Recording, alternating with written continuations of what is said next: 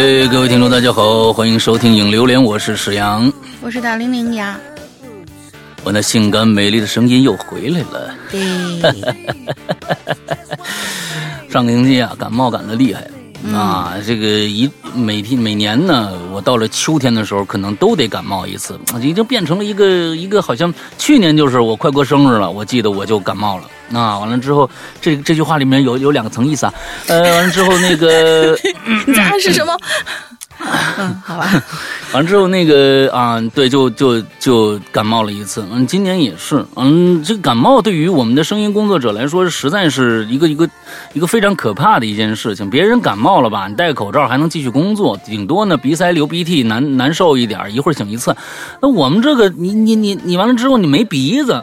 各位听众，大家好！你们嗯，你这个东西没有办法办，你知道吧？这是这不是一个解决方案。你所以说，大家你听着就非常的非常的恶心，你知道吧？同时想到了自己感冒时候那个状态啊，就给大家一个非常不好的一个体验。所以那个你就是每次感冒也得十天，我这就是不到一个星期十天好不了。哎呀，有时候非常开心，就是我就不用干活了。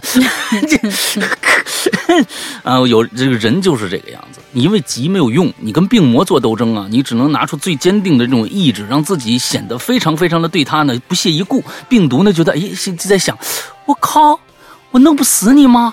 完了之后你还不屑一顾，我靠，这个人好强大！完了之后你慢慢的他就退居二线了，你知道吧？哎，你完我平时呢，哎，上个星期呢也干了一些没没正形的事儿，完了之后那个啊都歇着呗啊，歇着呗，好容易歇一歇啊，连着这个我们我们相当我我就相当于歇了这差不多有半个多月啊，因为前面连着还连着十一架呢，那就是非常开心。哎，对对对啊，人处在一个一个一个逆境的当中呢，一定要乐观主义精神啊，来支撑自己的这所有的这样的一个啊。一个东西啊，嗯，紧接着呢，上个星期龙玲呢，呃，也跟大家说了，哎，咱们现在这个周先生啊，半真半假的周先生全网啊，基本上几个大平台都在同步的更新当中，包括我们自己的 APP。那么呢，呃，这个其他的平台呢，我就不说了，因为不让说啊。我一说其他的平台，我们这期节目上不去了。这就是几个这个大平台啊之间呢。啊，这个非常非常小肚鸡肠的一些策略，我不知道是这个东西是不是正确的啊。但是呢，嗯，这个这个，我们是中华人民共和国，什么叫共和国？你们对你们这些平台对这个“共和国”三个字有就是要百花齐放 才对有没有理解呀？啊，说一下别的平台怎么了？你要是真的我，我真不怕别人说我们的节目啊怎么样怎么样。我我我愿意就是你你们你们谁做节目做做得好，我在我节目推推广你们的节目，真不怕。每个每个平台有每个平台的这个这个特色，啊，每个平台每一个平台的声音，每一个人的声音都是别人替代不了的，你怕什么呢？都是特色，所以呢，哎呀，我天哪，我也不不明白他们怎么回事嗯，完了之后，这个啊，各个平台吧，啊，都在包括我们自己的《归影人间》的这个平台 A P P 啊，《归影人间》A P P 都在同步更新这个故事啊，同时还有这个禁区左转九十度啊，两百集的一个大长篇同时更新。从十月，呃，就是九月底，我记得是二十八九号的时候就开始更了。其实，嗯，之后那个时候一直到现在，我们整个已经更了六十集的节目了，这是一个非常恐怖的量。大家，我们的老鬼友们应该非常非常清楚，因为我们的制作呢比较精良，啊，我们谦虚一点说是比较精良啊。完了之后呢，呃，每每个星期呢，呃，我们给大家放出的只有两集的量。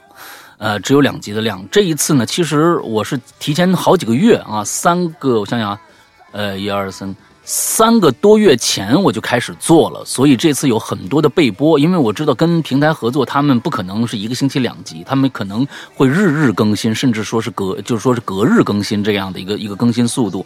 所以按照我的这样的一个，我并不是念稿子，念完稿子就上了那种那种方式，所以必须有个非常。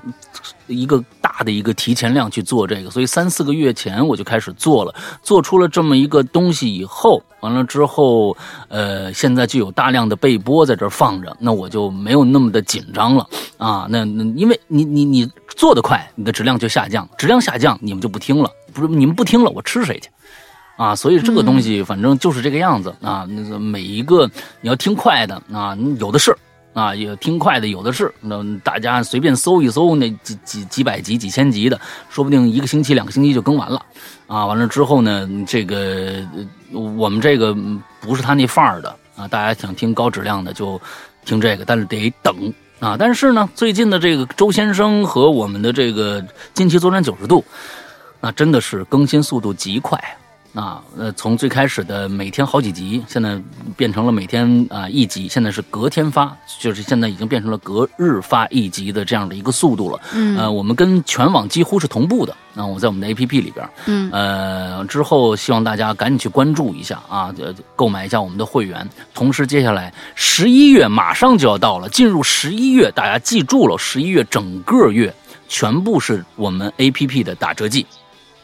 A P P 打折季，你们呃有有很多人贼着要去买我们的 A P P 会员的，哎，正好是一个好时节。这个时候呢，赶紧去买。你们进去不不光能听到这个我们的这个周先生这现在在正在更更新的这些别的平台也有的，还有一些别的平台没有的啊。什么什么像午夜凶铃啊、咒怨呐，什么这个那的，哎呀，我天哪，吓死了！什么这种的啊，纯吓人的那种，大家都都觉得我们哎，你们是不是你们不是鬼影人间吗？你们以前不是做恐怖故事吗？就是你们要纯吓人的，这个它真的就是纯吓人的。嗯，错过。但是我是觉得这个纯吓人的呀，呃，有的是是挺吓人，但是没意思。最近的周先生是非常非常有意思，他也吓人，是是，有一故事非常非常吓人。前几天，哎，前几天出个拉杆箱事件，你们大家都知道吗？拉杆箱事件啊，知道。哎，就有一男的拉杆箱事是真事儿啊，拉杆箱事件。同时我们在更拉杆箱，对，就这个这个这个热点真的，我们在更拉杆箱，说不上是谁蹭谁的那种感觉，就当时也是脑袋一麻的那种。嗯，对，我们就在更一个拉杆箱，而且跟。我这个现实中发生的那个拉杆箱的事件很像，对，很像。完了之后，我们就想，我靠，这个牛逼了！那天 那天那个群里面的讨论程度非常非常之高，嗯啊，非常之高。所以呢，真正的恐怖并不见得只有这个午夜凶铃或者咒怨那种真鬼，我无差别的弄死你们的这种故事，因为那个会听得麻木。但是生活中有各种各样的细节、细细枝末节的故事，比如说在东北哈尔滨附近的一个小村子里边，突然出现了，在一个村子里面，几十年、六十年代的时候，在村道上晚上没有灯，骑车路过一个三几棵树，那几棵树经常吊死人，在那棵树的旁边出现了一个物件，那个物件一说就恐怖，大东北。一个哈尔滨啊，郊区偏远的一个村子的村道上，出现了一只袋鼠。哎，就这个事儿吧，我跟你说，出现了一只袋鼠，我天哪，能吓死！就是就是整个那个故事的那个，像像这种东西，其实要比纯鬼的那种东西有智慧，那个比那个东西有智慧。所以大家赶紧去。事出反常必为妖嘛，有妖就可怕嘛。哎。对对对对，所以我们的节目为什么就是有有同学爱听啊？就是因为大玲玲事出反常啊，这个人非常的反常 啊，这，why 又是我？这嗯。啊，这个人非常的反常啊！对对对对对，大家为什么觉得？哎呀，是是是，山哥你说的对，我是觉得他好像又正常又他哪儿说哪儿又不不不对怪？你说，哎，可是你你你不能你你是你是寿星你最大你就老嗯，但是怎么怎么说吧，你就就就就就这么一个徒弟，你不亏我的亏谁对吧？桃只能亏于钱这反正就是这个样子啊，嗯，那个大家反正十一月份马上就到了啊，呃，大家赶紧去购买一下我们的，现在是打八折，我们以前的这个会员价打八折啊，完了之后大家赶紧去，呃，怎怎么怎么的加一个绿色图标，就是现在大家就可以先加上啊，你就说我先加你，我过几天来买，嗯。都可以啊，都可以。完了之后加一个绿色图标，因为不要在 A P P 里面买啊，因为 A P P 里面不没有打折这个功能。我们的 A P P 比较简陋啊，没有打折这个功能，所以呢，先去加一个这个绿色图标，可付款也可聊天的那么一个交聊交流软件的那么一个号，叫做“鬼影会员全拼”。鬼影会员全拼，赶紧去加这个号，你先排上队。啊，早排早享受啊，早拍早早享受，好吧，大概就是这样。嗯，来吧，那么咱们今天接着一个新话题啊。上个星期因为我不在，大玲玲呢没舍得把这个话题啊放出来。是的。之后呢，上上个星期做的是这个猪。是吧？做了一群猪，完了之后呢，哎，遗珠。完了之后，今天咱们是一个全新话题，讲讲偶像啊，是不是啊？咱们今天讲的是偶像。这个偶像呢，并不是咱们现在这个这个这个理解的偶像啊，嗯，它是一个比较宽泛的这么样一个解释。偶像呢，包括很多偶呢，人偶偶像呢，就是塑像的像，嗯，哎，其实就是娃娃呀。哎，各种雕像啊，什么这个哎，都叫偶像。所以来，大玲玲说说这个主题吧。嗯，这个主题呃，上次我已经念过一遍了啊，这次再重重重复一下。就是就是哎，我看我怎么念，就是哎，把这个平本来是一个很接地气的一个话题，这个搞得嗯有点那个什么。我就是因为我从我自己的角度，我觉得啊，就是人类是一种很奇怪的生物。虽然数量很庞大，但是总觉得人类自己是很孤独的，然后就不断的寻找啊，或者创造那些像自己又不是自己的其他的一些种群啊，或者之类的。就比如说你们都见过兵马俑啊，还有那些藏在玻璃柜里面那种塑胶小人啊，你们都懂的哈。还有就是站在某一位大网红站在舞台上面，谁跟他一一对话，他都怼人家的那个钢铁战甲，你们你们都知道，我们就不给他做广告了啊。就是感觉这些东西都是我们比照他们，呃，比照自己制作了他们。但是有一时有一瞬间，我们可能就随着这个手艺慢慢慢慢精进，做出来东西越来越精致，我们可能有一刻都会恍惚。就是你说这种上古时期到底真的有女娲造人，还是某一个先出现的人撰写了一个？女娲造人的神话，就是有点那种，呃，那个庄周梦蝶、蝶梦庄周的那种感觉。就是你有没有觉得这些躯壳里头，是否也像我们一样有灵魂、有意识？我们凝视它的时候，它会不会也在凝视着我们？所以就是看看你跟你的偶像啊、公仔啊、手办之间，有没有发生过一些诡异的事儿。啊，你把一个很接地气的写这个这个事儿写的这么大气磅礴，也算是不容易了啊 啊，也算是不容易。完了之后，这个啊，对对对，挺好。反正就是说，你们家娃娃吓着你没有啊？就 就这么，你就就这么就就就就这么一句话就概括啊？很简单的女娲补天，什么这个那的，庄周梦蝶蝶庄蝶梦庄周，什么这个那都是扯淡啊！完了就是你们家娃娃吓着你没有啊？嗯，对对对，啊，好吧，偶像这个事情啊。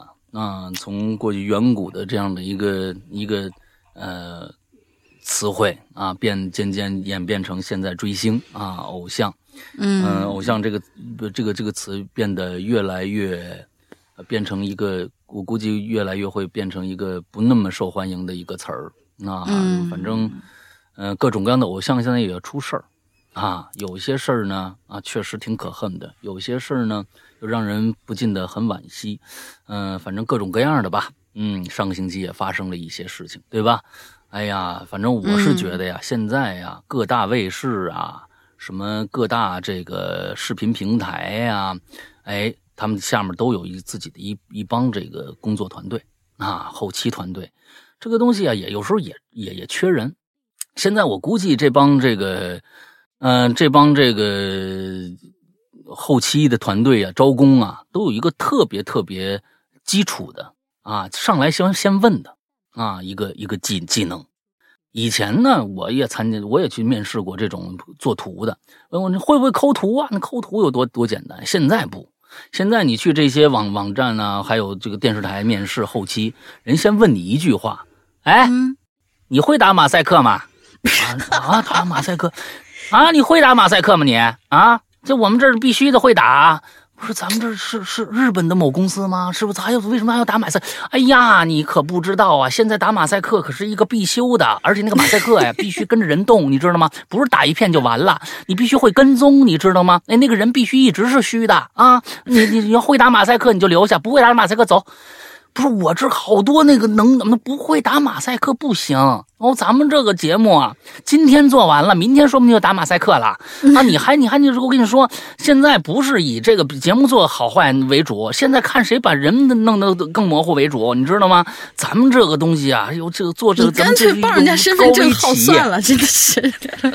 哎呀，高危企业，我跟你说，今天做完了都吐血了，那好家伙，这这这后期么熬的没没没白没黑的，终于做完了，大家都已经庆功宴了，第二天要打马赛克，而且还要剪掉所有这个这某某个马赛克人的那个脸，实在遮遮不住了，必须打马赛克。那你那怎么办？哎呦，我的天呐，我们也不，我们也我们也叫苦连天的啊，嗯，我估计啊，嗯，反正反正也挺难啊，都挺难。我不知道国外是怎么做的啊，国外是怎么做，但是好像现在国外都是都是坏的啊，只有国内是好的。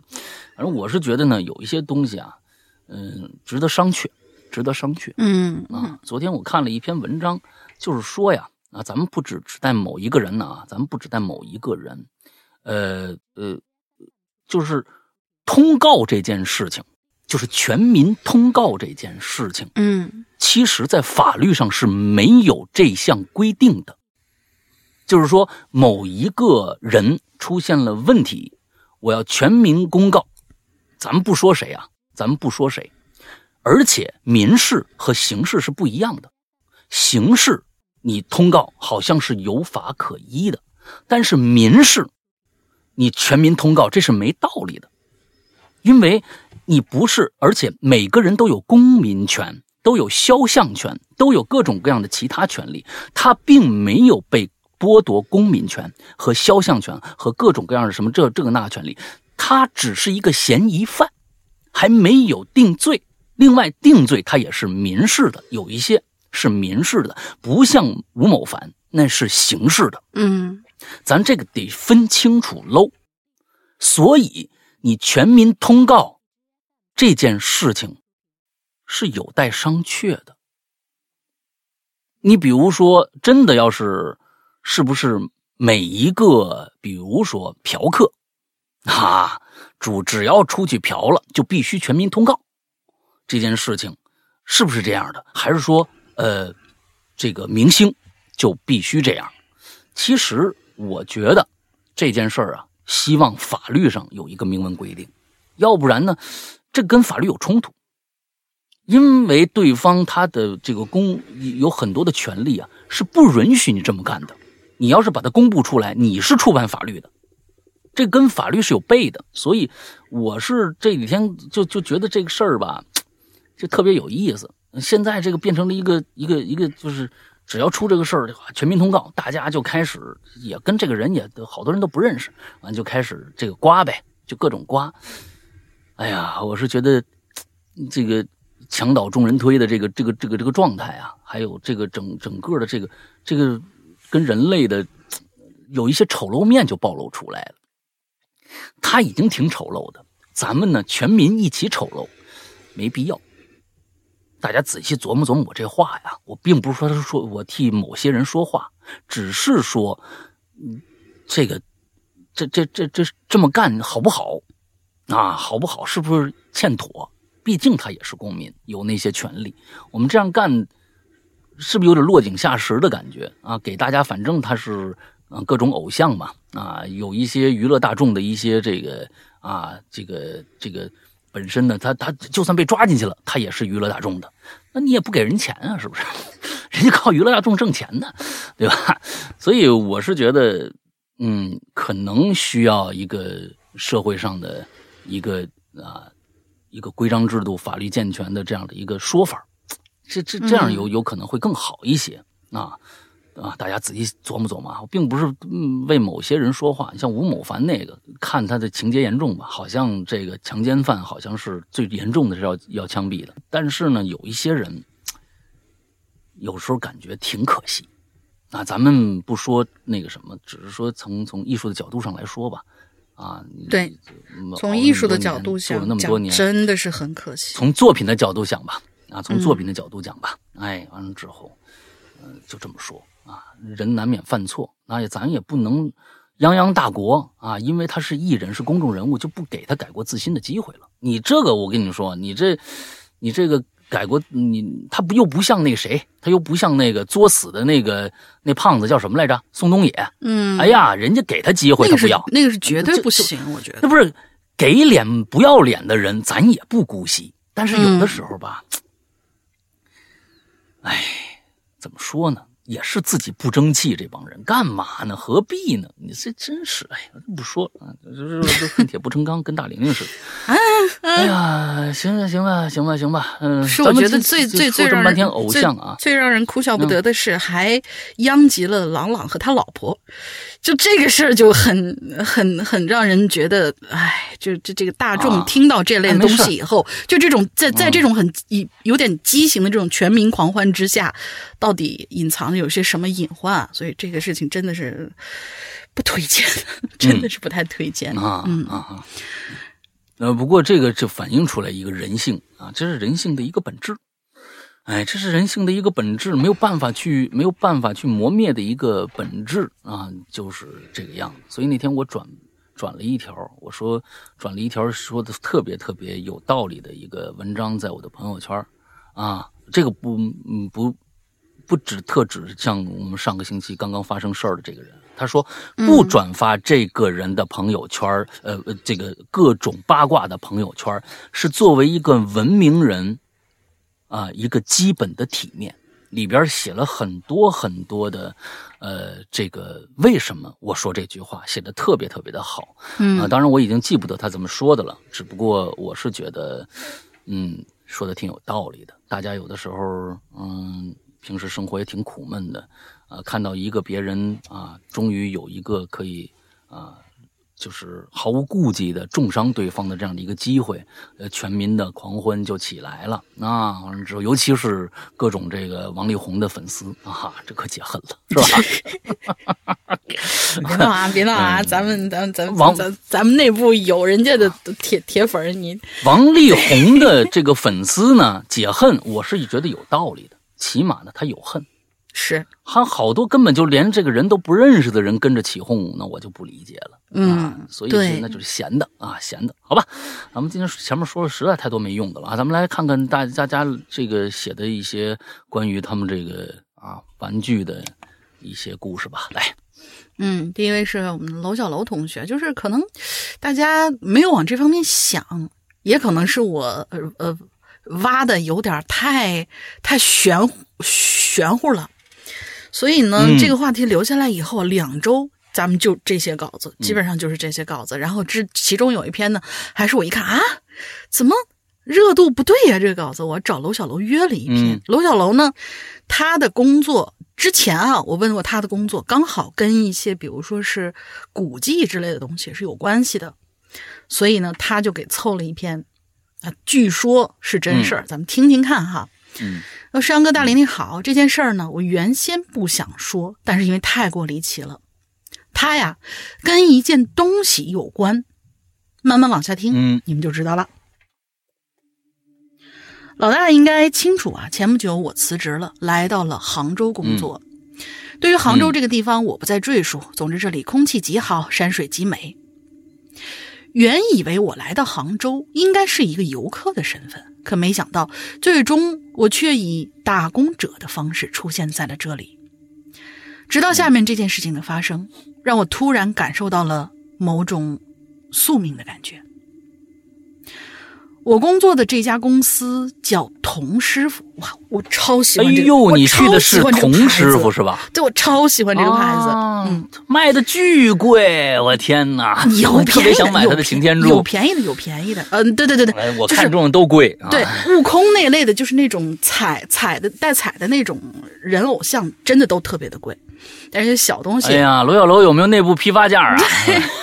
但是那个小东西的分 分量真的太足太足，拿到手里面我太喜欢了。嗯，然后喜欢工艺品的人有可能听说过哈。由于这家公司做出东西比较精美，再加上它的销售方式很先进等诸多原因，致使它的产品卖的特别好，经常是供不应求。也正是因为这个原因，我刚来到这儿不久，就开始了我的加班生活。那最近呢，我们新开发了一种工艺品，是跟陕博，也就是陕西博物馆合作出的兵马俑系列。产品出来以后，投放到市场上，反响也都不错。但是这并不是我要说的，我要讲的是这款兵马俑的铜制摆件，我自己也弄了一套，就摆在我居住的那间卧室的桌子上。它们呢是由四个秦俑和三匹秦马组成，造型很前卫，大小就像成人的拳头一样，模样圆嘟嘟的。模样圆鼓鼓、胖嘟嘟的，煞是可爱。我白天工作，晚上经常要到十点以后才能回到住处。由于很累了，每次匆匆洗完澡之后，我就睡了。如果不是那天晚上的一个梦，我其实根本就不会察觉到桌上的几个摆件，他们居然是来要我的命的。哦，那天是个礼拜五晚上。我洗漱之后啊，就躺在床上休息了。也许是窗子没关好，楼下时不时呢就会出现车子呼啸而过的声音。交代一句啊，我住的地方是一个回迁小区，位于三六五国道旁边。我呢实在懒得去检查这窗户是否有关严，索性拿起手机刷了一会儿某音。我记得我最后刷到的一个视频是在一片辽阔的草原上。一位帝王装扮的骑手骑在一匹枣红色的马上，向着远处的一朵白云下奔袭。视频的背景音乐是一首比较烂俗的歌，《套马杆的汉子》。而接下来呢，我就做了一个梦，梦见自己一直在跑，不停的跑，而我的背上似乎坐着一个男人。这让我既恐惧，又感到很愤怒。有几次，我都想转过脑袋看看背上这人是谁，可每次我将要转头的时候，背上的男人都会恶狠狠地喊上一句“驾”。可悲啊！我居然在梦里变成了一匹马。要知道，马是自由的化身，浪漫的使者。但是如果被人骑着，那自由和浪漫就会转移到其他的人身上了。呃，骑着他的人的身上了。如果我只是在梦中做了一回马的话，我可能也不会觉得有什么。可是奇怪的是，我接二连三的，几乎经常性的做着这个梦。这梦的源头在哪儿呢？显然，它跟我看的视频没关系，因为这某音我天天刷，视频多如牛毛。在大数据的分析之下，你但凡对哪类视频内容稍微感兴趣，接下来平台就会推给你这视频，啊，各种各样的周边推给你。可事实是，骑马的视频我只是看了一次就划过去了。更多的时候，我呃对，呃都会看那些 美女跳舞的那种啊。但是呢，我从来就没梦见过任何一个身材很好的美女在我梦里跳舞给我看。哪怕想得美，哪怕这个美女颜值不咋地，揣着这个疑惑，我说的是梦见自己是马的疑惑。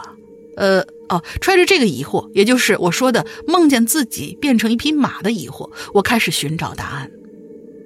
告诉你们，这答案呢，还真让我给找着了，有点吓人。怎么回事呢？这天晚上我没加班，我呢就出去到附近逛了一圈，又一次感受到了哇，江南山水的秀美灵动，让我整日忙碌的身心暂时脱离了工作的疲劳。回到住处之后，我准备放松一下，于是看了一部电影。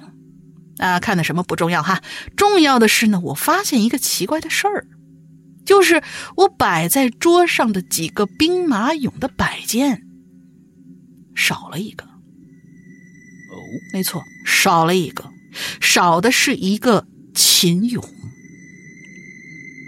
我立刻就把电影给暂停了，在房间里头开始翻找，但是翻遍了整个房间的各个角落，连床底下都看了，那秦俑压根就没找着。嘿，这跑哪儿去了呢？虽说它长了两条腿，但它是铜的呀。这么想着，我就随手掀了一下被子。你们猜我看见什么了？没错，那个秦俑，他居然从我的被子里露了出来。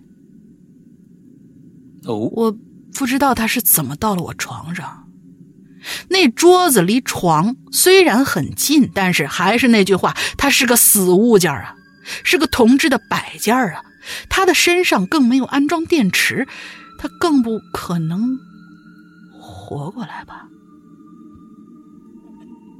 那天晚上我失眠了，在黑暗之中，我总觉得有一双眼睛在盯着我，那是一双人的眼睛。我有些不安了起来，把灯打开，赫然就看见了桌上的几件东西。嗯，他们纹丝儿不动，全都背朝着我。我走过去，拿起一个秦俑看了看，五官逼真，盔甲雪亮。我又把它放下，又拿起了旁边的一匹秦马看了看。这个时候，我脑子里突然想起了周德东老师的一篇小说《你去问马吧》。我也想到这个小说了，我们这个这这这这这个小说的名字就变成我们的进取密码了，好吧？对，这是我一个对偷懒的做法。想必对于秦勇的事情，我觉得可能真的只有马知道了吧。这宿我睡得很不踏实，我很怕再次做梦，可我还要继续去工作，必须得休息。辗转反侧了很久，正当我逐渐迷糊起来的时候，我却清晰的听到有个声音在我的耳边恶狠狠的喊了一句：“驾！”我陡然坐起来，迅速打开灯，眼睛一下转向了桌子。我发现那个秦勇又不见了。我慢慢的掀开了自己的被子，我看见了一张小巧精致的青铜色的脸，正在朝我笑。我突然反应过来了。这个秦勇，他刚刚一直坐在我身上，只是他体积太小，我一翻身他就掉了下去。他就是梦里那个骑在我身上的男人。后来我把这套兵马俑送给了同事，我想可能是我工作太累了，出现了幻觉。最后说一下，嗯，来杭州工作的这段时间，我一直没有见到这家公司的老板，听说他挺忙的。前两天我终于看到他。那天呢，我拿着一个样品的图纸，找到了一个领导谈细节。在楼道里，我看到了一个中年男人走了过来，而那一瞬间，我愣住了，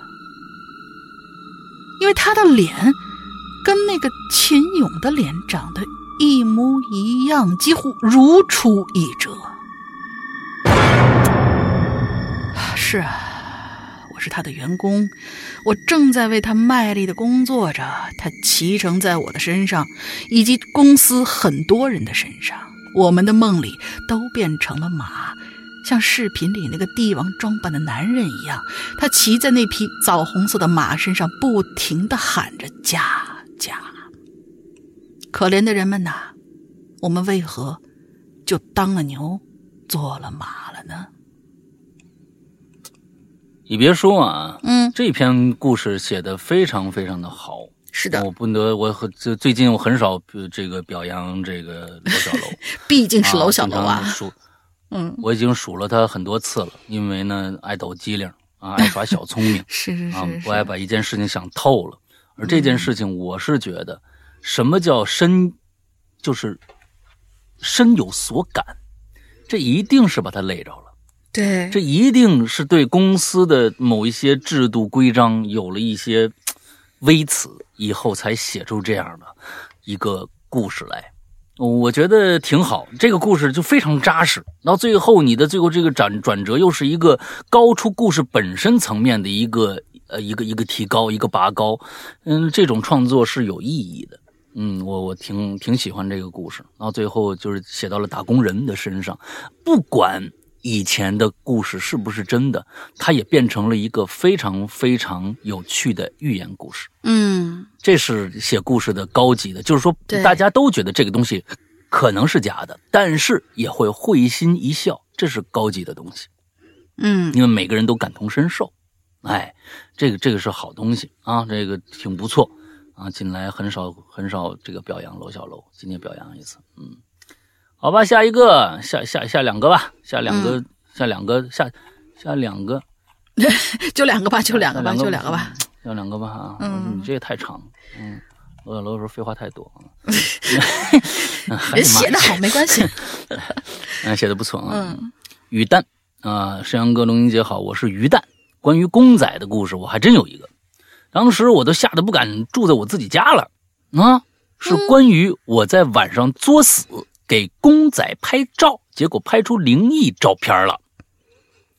什么样的一个照片呢？嗯嗯，俩公仔啊，有头有脚，衣服呢也很精美，手呢巴掌大小，那不就跟真人一样的吗？手巴掌大小。哦，嗨，你这个 你就写个巴掌就行了 啊！你这要不然你这这这是不好理解啊。嗯，巴掌大小就是你说这公仔巴掌大小，并不是他的手公仔的手巴掌大小，那就跟你一样大了。对，哎，是我在地摊花了十多块钱买回来的。一个呢穿着蓝色的衣服，一个穿着红色的衣服。我把这俩呀放在我枕头上拍照，为了给这个照片增加一点创意，其实。就是作死。我在俩娃娃的背后啊，那摆了一小镜子，是横着的一面矩形的镜子，不大，嗯，二十厘米长，刚好啊能把俩娃娃的背，就刚好能做俩娃娃的背景板。我当时也不知道怎么想的。这晚上呢，为了把这照片拍的更清楚，哎，我就打开闪光灯了。咔嚓，照片出来，俩娃娃在画面中间，镜子在他俩后面，下边是我枕头，枕头再往下，也就是画面边缘，是我的床单啊，我是趴在床上拍的照片，可突然之间呢？我在画面的右下角发现了一只手，一个手的形状。当时我也没觉得怎么样，觉得就自己手吧，因为我当时就是趴在床上拍的，手呢也是找掌心朝下，露出一小截手臂。但我是越看越不对，这手看不太清楚。比较小，我看了自己的手，好像也没那么小啊。这时我突然一激灵啊，我想起来了，我右手当时明明在摆弄公仔，左手拿着这个手机拍照，顿时我头皮一阵发麻，我就不敢看了。但是又忍不住好奇心，我又仔细看了看，觉得好像是枕巾刚好凑成那样的一个形状，嗯。但是每每一想到啊，他可能是一只手，我就头皮发麻，一度感觉住在家里边太恐怖了，想逃离。但是呢，我又是一个比较内向的人，也没跟家里人说，朋友呢我也不多，也没外面躲的地方去。最后啊，不了了之了。哎，这东西就是这样，你一旦把它具象了，你看它像什么，它就是什么。当你看它就是什么，就是就是什么的话，你如果想到一个恐怖的东西。那它，让你就会产生极大的一个恐惧心理，因为大家经常看云嘛，啊，看云朵，想象出这个啊，这个形状，那个形状，这个像什么，那个像什么，就这这个很正常。而且在闪光灯，你你孩子，你下次记着啊，只要后面有镜子，你拍照的时候呢，如果你后面是面镜子，那是一个超级反光物。你在前面还打闪光灯，你这片照片啊不会拍太好，为什么呢？它会反光，那边有个高光点，高光点就有漫射，漫射到你镜头里边呢，就会产生各种各样的形状的东西，也有可能是灯光、闪光灯造成的。哎，通过你下面枕巾呐，还有什么其他的一些褶皱啊，照出的一些影子，那个影子正好形成了一个手的模样，也未可知。所以呢，别有时候别自己吓吓自己啊，这个。呃，你你主要是你要你换个你换个其他的东西，你换个其他的背板不反光的，这手可能就消失了，啊，就是因为后面有一镜子。嗯，我这个镜子这个东西啊，也是大大晚上的，你别对着镜子照相，那那确实挺膈应人的 啊！你想想都觉得挺膈应人的。嗯嗯，下一个叫摆烂之神，摆烂之神正常常人，摆烂之神正常人是这这么一样两九十九，不是你平时没事你改什么名字呢？你好，你经常改名字。摆烂每被我们曝光一次，他改一次名字，我发现。但是你不是我曝，这不是曝光的问题，它底下写着呢，我是九十九油马，你这东西，你这这这没事改什么名字？哎呀，我天哪！啊，我和手办之间发生的恐怖事件是真没有，所以呢，我来炫耀炫耀自己的一些收藏品啊，在我们也可以在家里呢，我跟我老婆有一间工作室，两面墙分别是我们两个的展示柜，宅男一面墙，北京一套房。啊，就是说，就是这个手办柜，那你谁让你买那贵的去的？是不是？你要买那个童先生啊，你买几个你就倾家荡产了，你知道吧？嗯嗯 嗯，童童先生是我特喜欢，做的确实好，人家也值那个价钱啊。咱们不是说他不好啊，那确实值，那但是太贵，真买不起。我看着我上次想买一个什么东西，一看就几千块钱。哎呦天哪，铜疙瘩几千块钱，人家做的确实好，那但是但是它的手感真的是太那个，而且真的很。看来是你没挣多少钱买了。呃，不是不是不是不是，我收过他的一个是什么？就是那个，呃，之前在国家宝藏上面出出出现过的一款那个杨贵妃的一香囊。那个就是，也就就是一个大概五公分直径那么一个球球。这个球球呢，我以前见过不同各各种各样的版本。然后童师傅的这家不呃，童师傅这家不得不说，真的是又有分量又有精致度的一个，做的确实是跟别人不一样。所以人家要的这个价格，我觉得合情合理。当然，那相当没多贵，当时双十一的时候两百来块钱还不到，好像买的，嗯。这是我最贵的一个东西。嗯，我们我们没有没有拿童师傅的这个任何的好。对 对，没有没有没有没有没有没有没有没有，这不是软广啊。对，不是软广，确实是。真的大家你你收这东西的，你你一看就知道，这做的还是挺好的。是的，是的，是的。好吧，宅年宅男一面墙，北京一套房。我虽呃虽然没那么离谱，但展示柜里都是我这么多年的心血啊。分为三部分，一部分呢是我在大学时期雕的石雕像，你看人家自己做。还有我制作的这个青年图手办，全是美少女啊，美少女啊，都是那那个前面特别大，后面也特别大的那种美少女，是吧？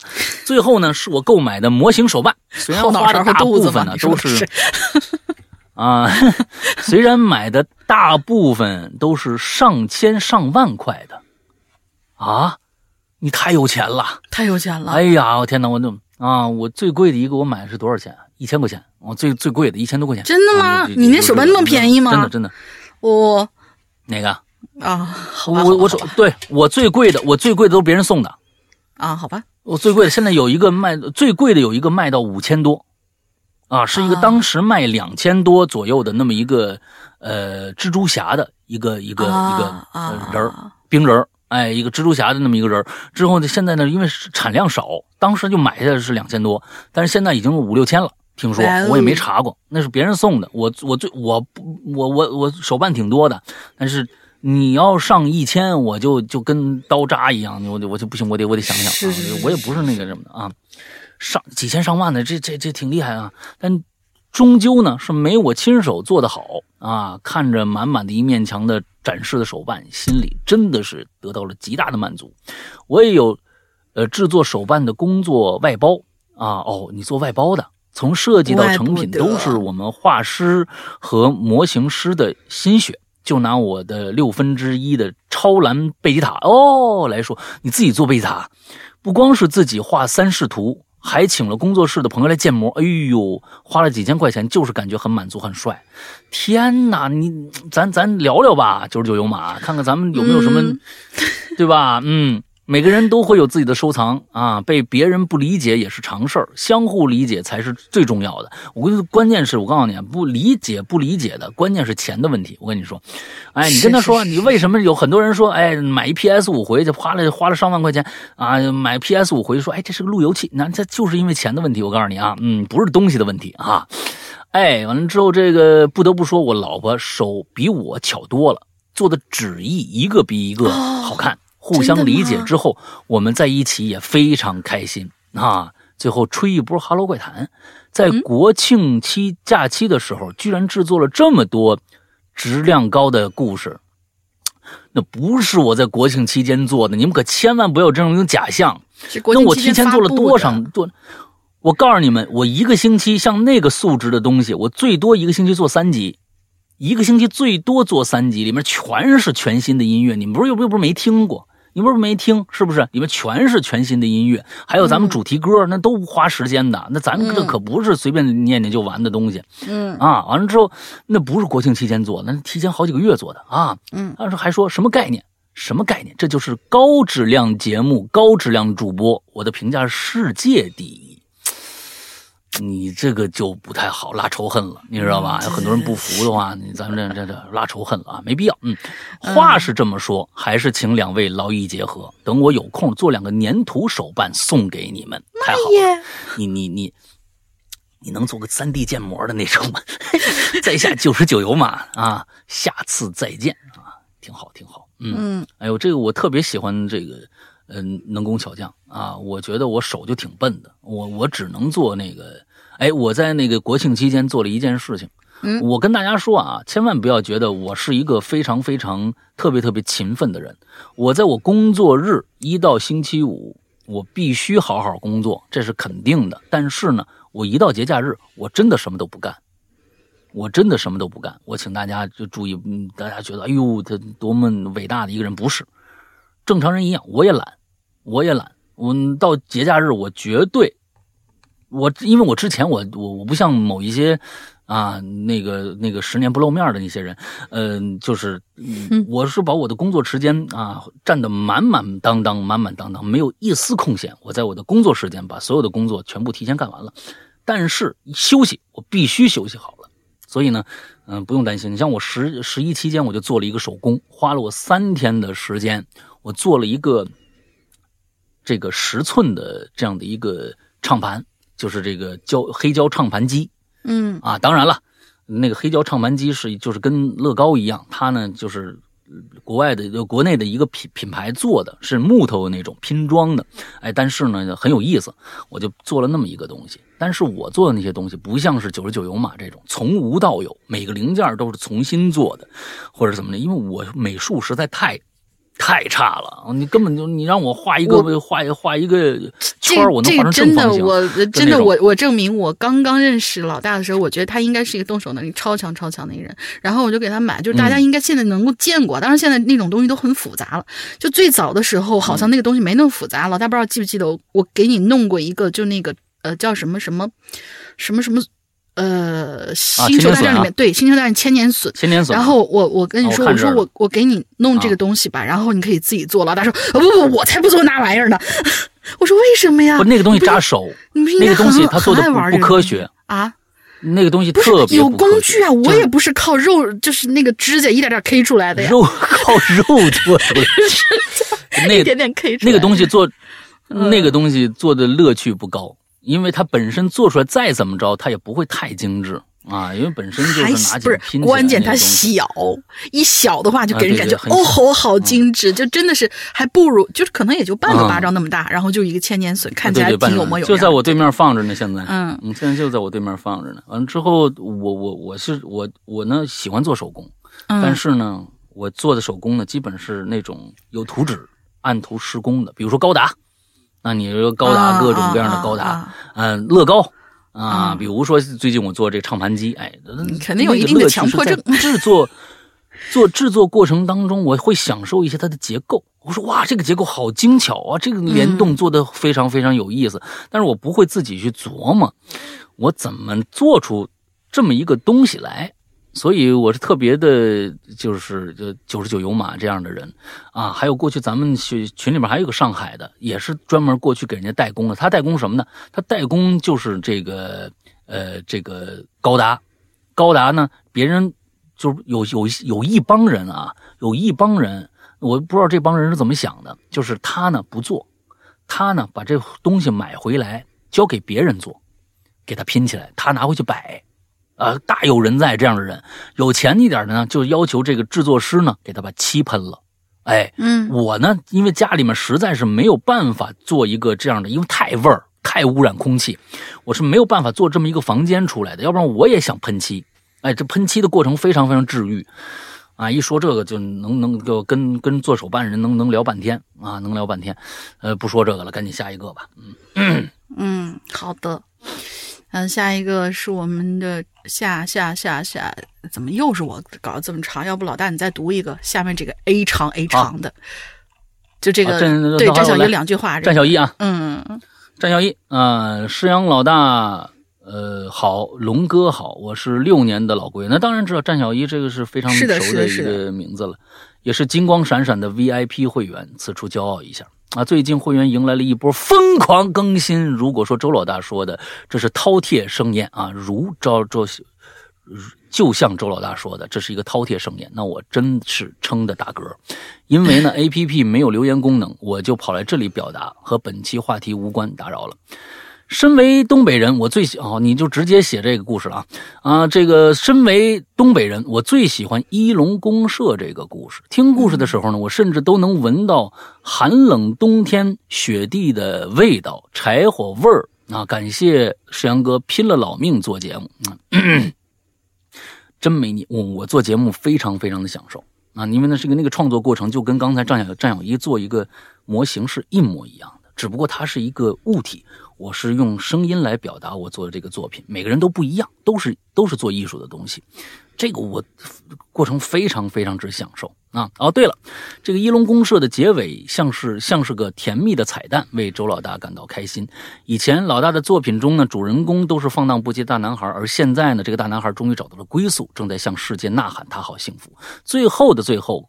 呃，鬼友们快来购买会员，买到就是赚到，买不了吃，买不了吃亏，买不了上当。我不是托哎，这种托我觉得可以买。对对对对对，咱们以以后就是在在群里边啊，就买几个托啊，让他们每次呢，就像那个那个就是九九有马一样，每次留言都换个名字，哎，给咱们来做一下广告。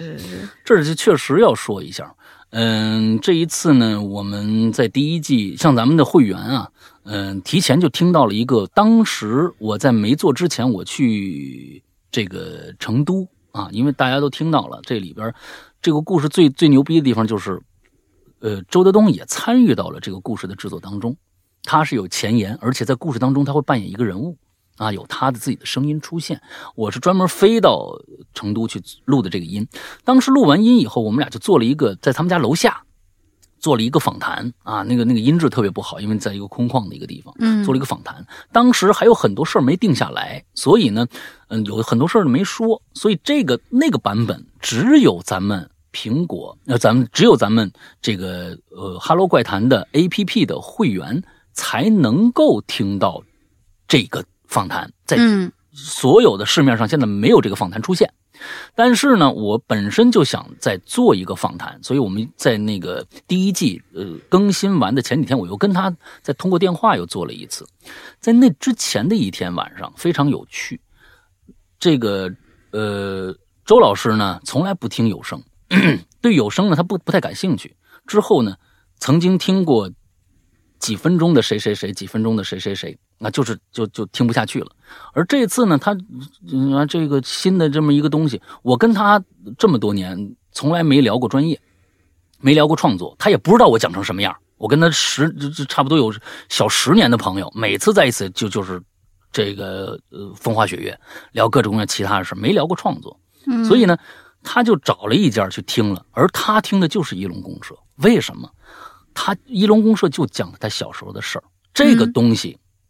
他是有时代感的，所以呢，他对这篇作品可能也有情有独钟，他就去听了《一龙公社》，他居然全听完了，从头到尾，从头到尾，这不是我自夸，他说根本停不下来，中间还有电话打断，还有他闺女打断，各种各样，他就就就就一直这个把这个故事听完了，给我写了差不多这个，如果有人有这个周老师微信的话，啊，知道他言简意赅。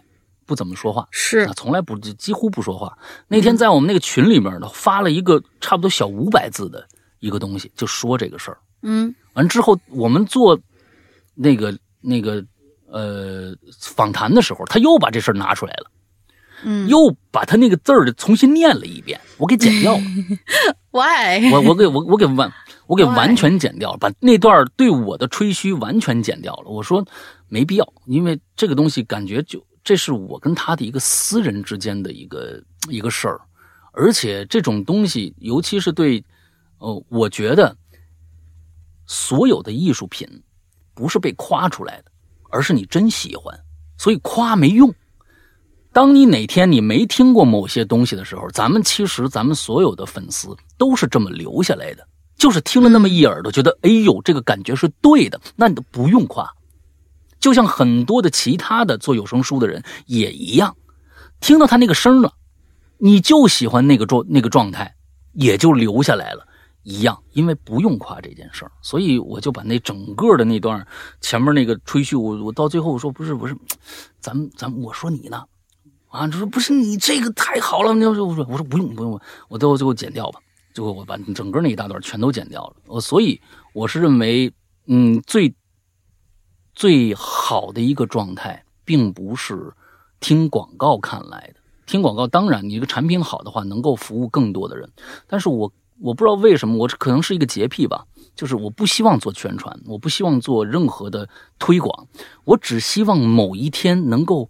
就像你遇到了一个一个什么样的一个你你一直想要但是没没得到的一个东西，喜欢听有声书的人，突然某一天听到这个作品，一下哟，这个挺好的呀。我觉得那一刹那的，虽然我感受不到惊艳，那种那种心跳的感觉，你根本真真的停不下来。对于你来说，嗯，我觉得会比广告听到一个广告，我去听听吧的那个劲儿。要好太多了，虽然这样很慢。对于我来说，对于整个我们的《Hello 怪谈》或者我们过去呃我们的《鬼影人间》APP 来说，这是一个太慢的一个过程了。但是，我享受这一份慢慢慢慢，人越来越多，而这些人真的是喜欢你的这个过程，并不是被吹嘘出来的。就比如说现在哥哥啊，现在大行其道，很多人。以前根本不知道这里面哥哥某一个人是谁，现在可好，好家伙，那粉丝多的去了，多的去。你是因为真的喜欢他的作品吗？你可能看着他长得很帅而已。那都是不是我我像我的话，虽然我还没看，但是看过一一两个片段，我是纯粹被某一个瞬间惊艳了。比如说大湾区，嗯，比如说就是因为就像我们这样年龄的，就就就这种，无论是男孩女孩也好，肯定是对古惑仔那个时候是有情节的。然后一看哇，不行了，真的泪泪崩了。有看过那个片段，然后还有一个片段最杀我就是李承铉，这个必须承认。嗯，我我完全不了解这个人，就是被那一瞬间，我说啊，这个东西。要不出完以后去看看，但是到现在一直都没看，结果已经被剪的七七八八了。啊，所以，所以我我我可能更更喜欢那种特别老式的那种那种状态吧。是是是是，喜欢那种慢慢慢慢来，大家都不急，慢慢发酵的感觉。我慢慢的，哎，我更喜欢那样的一个状态。对，嗯，好吧。嗯，谢感谢战小一啊，这是好久没来留言了，今天来一波彩虹，谢谢你。这一看是绷不住了，就赶紧跑过来了。好，下一个这位同学叫笑学校的笑儿，嗯，但是这人也是熟人啊，这名字一听就知道啊。山哥龙鳞姐改改名了，对对对，山哥龙鳞姐好，我是北冥有喵，这对吧？经常是不是直播里面经常会有他？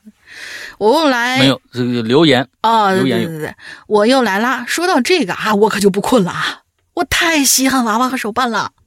很多人都会怕娃娃呀、手办之类东西，但是我从小就异常的喜欢。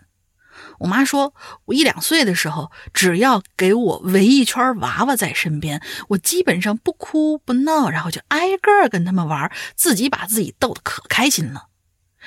而现在，转眼呢，我已经是而立的人了。But，我家里唯一断舍离不掉的就是我的娃娃们。前不久国庆节自驾回家，我还带了一个巨大的母明。母明是什么东西？请问 不知道。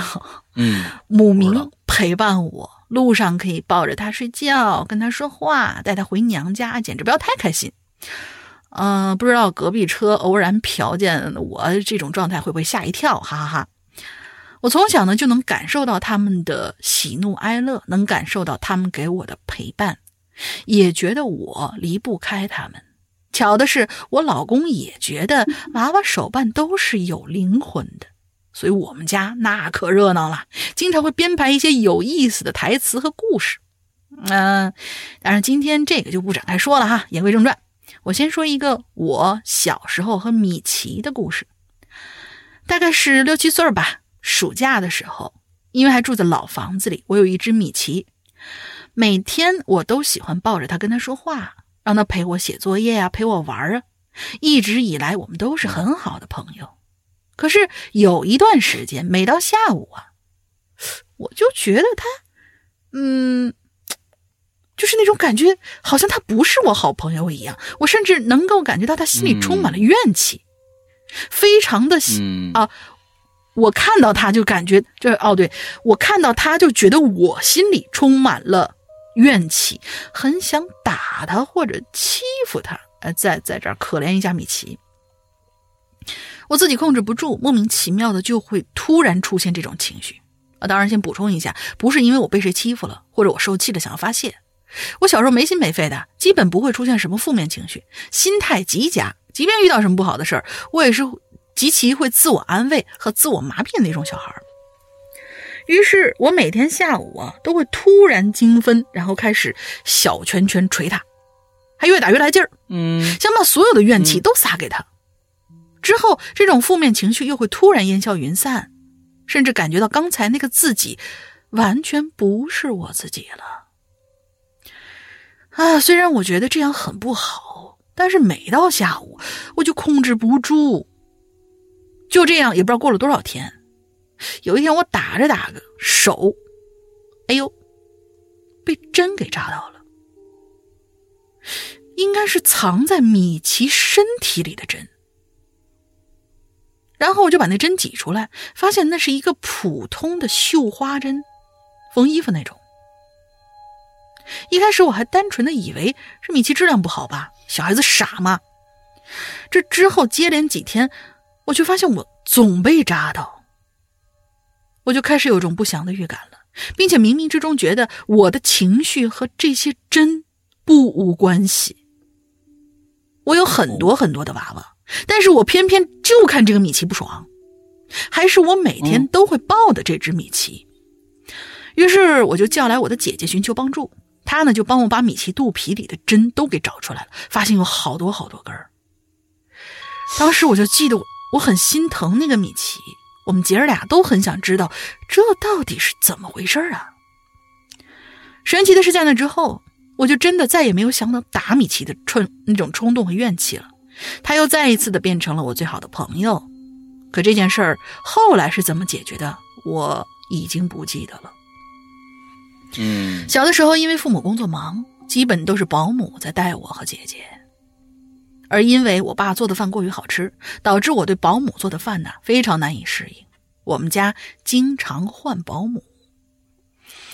可能是因为我小时候经常说保姆坏话吧，小孩的真话被大人听了就会曲解那种，所以是被保姆记恨了也未可知。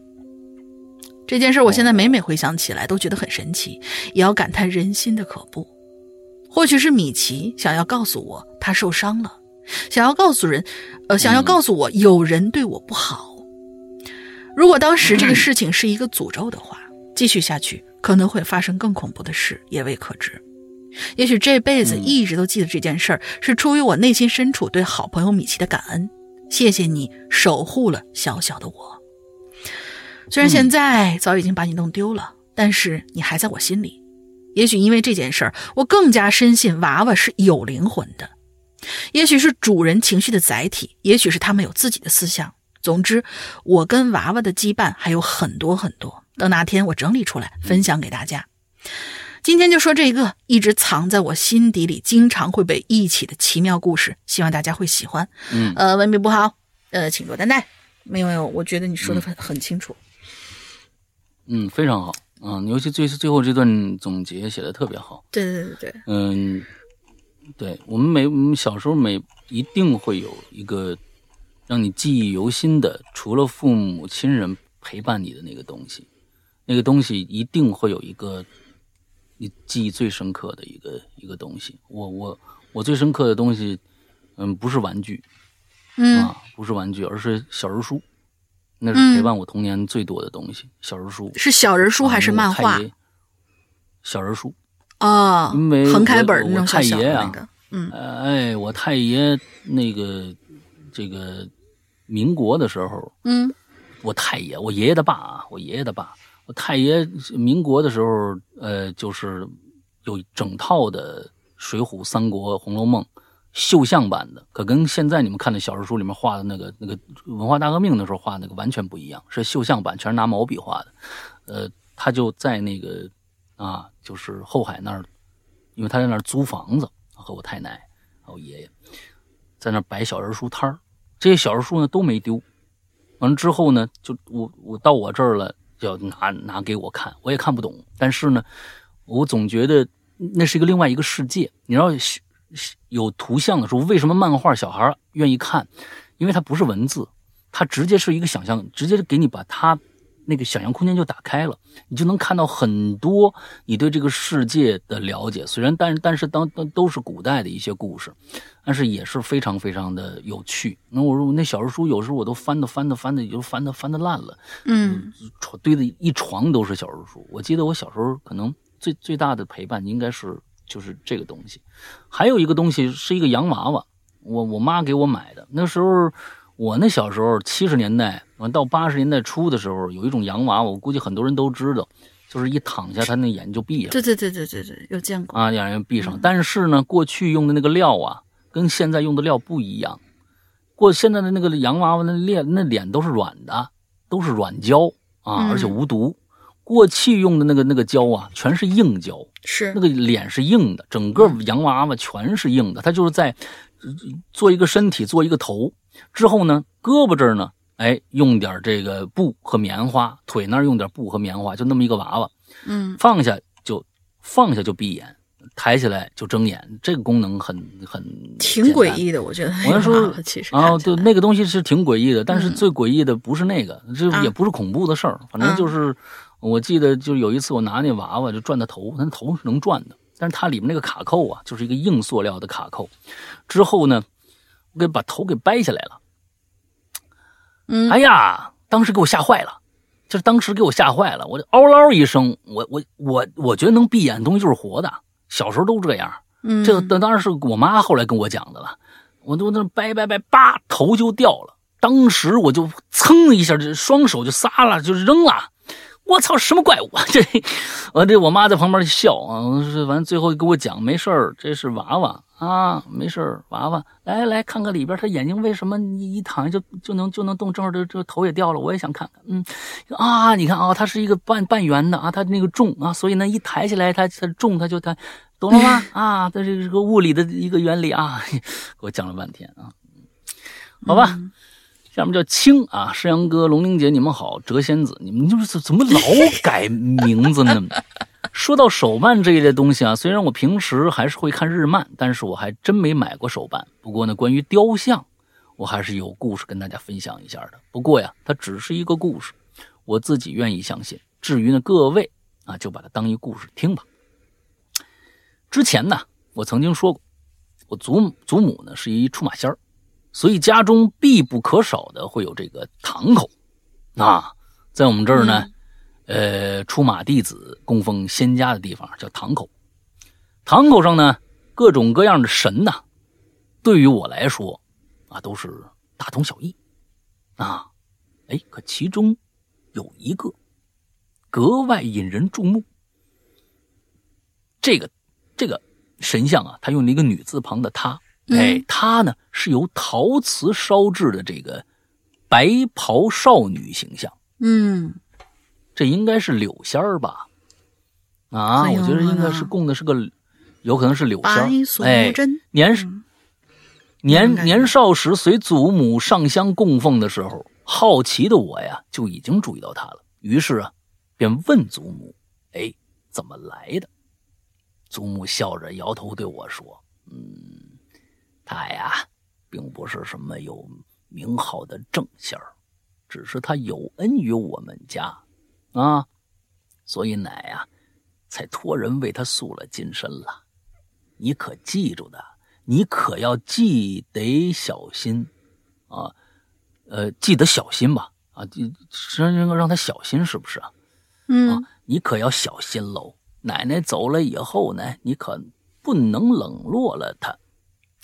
哎，不知该感谢工匠的这个娴熟技艺，还是归功于自己年少时心中的幻想。从那以后，他就时常的出现在我的梦里。那身白袍啊，也成了我到现在最喜欢的装扮。你现在还这么穿呢？嗯。祖母过世以后，我便染上了酗酒的恶习。每当心中悲痛欲绝、无法自赎的时候，我都习惯用酒精来麻痹自己。久而久之呢，便染上了酗酒的恶习。一顿酒至少要喝下一箱、十二瓶啤酒，似乎只有醉才能给自己带来解脱。你可别跟我说喝酒的事儿。嗯，咋了又？待会儿再说。啊，好吧。这件事儿发生在祖母离世的两年后，我十八岁那年。那年呢，祖父住在工作单位，那一整个冬天呢，都是我自己在家。祖父给的生活费呢，几乎都被我用来买酒了。人呢，一旦醉过了头，能干出什么，就不是自己能控制得了的。那个冬夜。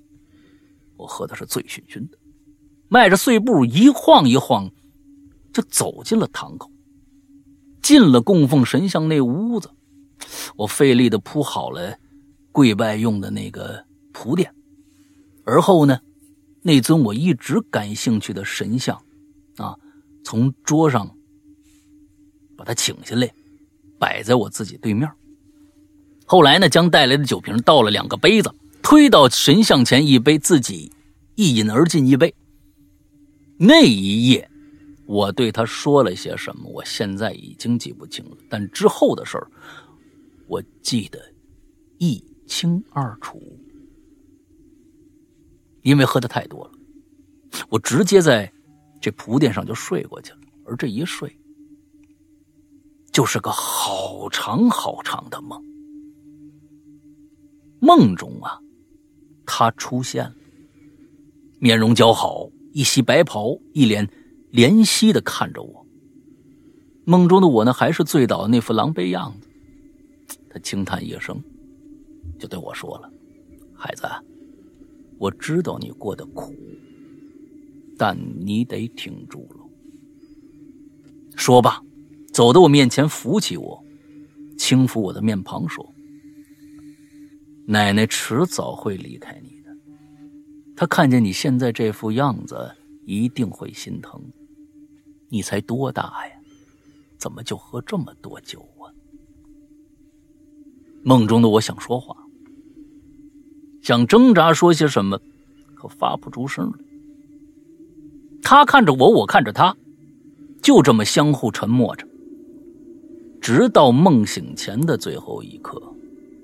我看着他呀，举起刚才我给他倒那杯酒，一饮而尽，然后淡然道：“我走了，或许很久才会回来。你呀，好好照顾自己吧。”言罢，转身是缓缓离开，直到彻底消失在我的眼中。猛然间，我一下就坐起来了，发现外面呢已经是天光大亮。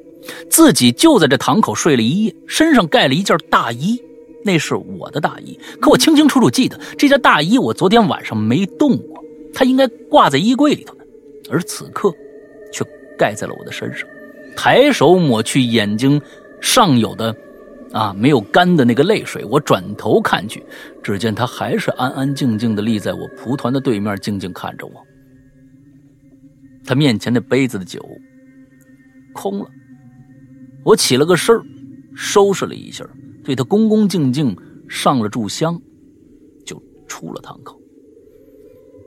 此后啊，我几乎每天都会去看看他，哪怕现在不住在老家，我也会开车回去，给他掸掸尘土，敬上一炷香。或许他和我祖母一样，都在我看不到的地方微笑的注视着我吧。最后。祝二位幸福快乐，能在这个世界遇见二位，我之幸也。我是谪仙子，有缘再见。啊，嗯 嗯，你好好的让他们俩开心开心呗，对不对？谪仙子每一次的故事当中，总是有一种默默的伤感啊，有一些一一些伤感在里边啊。你的伤，你你伤感，他们就不开心，让自己过得开心一些啊。虽然挺难的，大家都知道，但是呢，那又能怎么样呢？不能说难，我们就把自己啊往往往不好了过。那难。我们更应该把自己往好了过，那找一些自己愿意的啊事儿去做一做，让自己开心开心吧，好吧？嗯，呃，刚才说那酒的事儿啊，嗯，我最近不能喝酒啊，酒对我来说非常非常的，是是这个我每天呢，呃，每天晚上睡觉前我总会喝那么一小杯，我是挺喜欢喝酒的，好多人。喜欢喝酒是故意愿意跟别人拼酒，他自己并不喝。而我呢，我是真喜欢酒啊！每天晚上我喝那么一小杯，特别舒服。完之后，最近为什么不能喝酒呢？最近天冷了，嗯，啊，天冷了。呃，我妈呢出去，这也是一个我觉得是一个特别特别牛逼的一个缘分啊！嗯，一个我觉得挺挺挺牛逼的一个缘分。他呢下楼，因为我和我妈住住住住不住一起，他在他们家。他下楼和我爸要去这个社区医院查查血脂什么的。下了楼以后，我妈说：“哎呦，我老花镜忘了啊！”我爸说：“那行了，我上去给你拿吧。”我爸就上楼了。我妈在楼下小院啊自己溜达。就在这个时候，出现了一只小猫。这小猫就一直跟着我妈，哎，还拿爪子拍我妈。我妈呢就蹲下来。哟，这这猫就在我们我妈那脚下蹭，哎呦，觉得特别好，因为那个外面的野猫啊，见着人就跑了，这猫呢过来就蹭，哎呀，各种各样的。我妈说哟，真可怜哎，这么冷了，要不先抱回家去吧？啊，先抱回家去吧，抱回家了。他以为有人呢，这是别人的家猫，啊，完了之后可能是不是过几天就来找了？没有，没人来找。啊，这猫呢也就被我们家收留下来了。我说，那得给它带着做体体检呢。那你不能说是就这么着算了，你就得做个全面检查，看有没有什么寄生虫啊。别养两两天，它有什么病完了死了怎么办呢？咱们得，你看，既然拿回家了，咱们就得对它负责啊。既然有这么个举动，那就是缘分。那咱们就带它检查检查。一检查发现，这还真是只家猫啊。因为什么呢？一看应该是一岁多。一岁多呢，挺瘦了，应该在外面流浪了很长时间了。嗯，哎，一岁多完之后呢，一发现啊，它里边的所有的那些防疫针的抗体都在，哎，全都有，说明以前打过。那打过肯定就不是野猫。一发现呢，哎，整个的身体状况还不错，就是有点炎症，那可能是最近吃的不怎么好啊。完了之后怎么样的？我说那挺好的，那猫一直很乖。那我是见见猫。不是特别多，但是呢，这么乖的猫，我是真是觉得把它抱着放在腿上，哎，人家就呆住了，哎，摸怎么摸都没事儿，哎，你问他一句吧，你说喵，哎，他也跟你回你一句喵，哎，特别的跟你好像跟你对话一样，所以我觉得这是个缘分。带着检查呢，我说不行，因为那个医生一摸它肚子呀，特别大，哦，其实什么呢？它呀，就这几天吃的这个猫，我估计呀。在那个、那个、那个、那个家里面，肯定是猫砂，你知道吧？到外面可能不愿意拉，那个肚子整个胀起来了。嗯啊，完了之后就说：“哟，这猫是不是怀孕了？”当时我和我我妈如遭雷劈呀！为什么呢？你想想，喜事儿啊！不是，不是猫猫两个月就生一生呢，每次都是三四只到十只左右。那家伙生出来，我们不是我们得负责呀！这那生出那么多，我们得到哪负责去？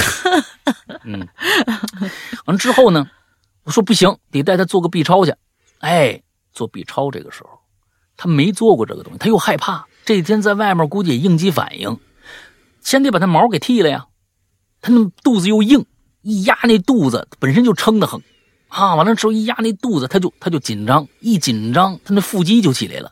当时说：“哎呦，他怎么这么有劲儿？这肚子怎么绷这么紧呢？我这根本因为他要压下去才能才能，他要涂那个凉的东西嘛。大家都做过那 B 超，让肚子上涂那凉凉丝丝那个东西，完了拿那个一压压进去，能看里边你肚子里面有什么东西。他一凉一压，完了之后一疼，可能肚子里也不不老消化的，一压紧张，腹肌就绷紧了。完了之后，哎呀，那。这他就紧张，抓了我一下，他就抓了我一下。完了之后呢，要是皮皮皮伤，嗯，就没就就就无所谓了。关键有一个抓进去了啊！他们那个医院里边勾住了啊，勾进去了，勾进去了。完了之后，他们医院里边人有一个检测，这个你需不需要打那个打那个预防针啊？的一个办法，我觉得这个办法很有效啊，就是很痛苦，就是拿那个碘酒啊，往你的伤口上一擦。你要是觉得没事儿，那就没事儿；你要一擦，撕心裂肺的疼啊，那就你得打针。就就这样，完了之后，那医生一看，哟，那你这这个，你你这个给给给给抓了啊！你这不不行，你这现在他虽然是养过，但是在在外面不知道待多长时间了，你这得打个针去。嗯，我就去打预防针去了。打打这个狂犬疫苗呢，不能喝酒，中间是不能喝酒的。所以这，哎呦，我天哪，还有仨星期呢！哎呀，我这段时间怎么过呀？你一听你说酒，好像你喝的挺痛快，都醉了啊！我这完早着呢。嗯，好吧，下一个，嗯，下一个这位同学，拐卖人口的小书包，嗯，上集就来了。对对对，山哥、萌姐两位主播好，我是无名村落。我的母亲，她最近呢跟我说起了一件我小的时候发生的一件恶性事件。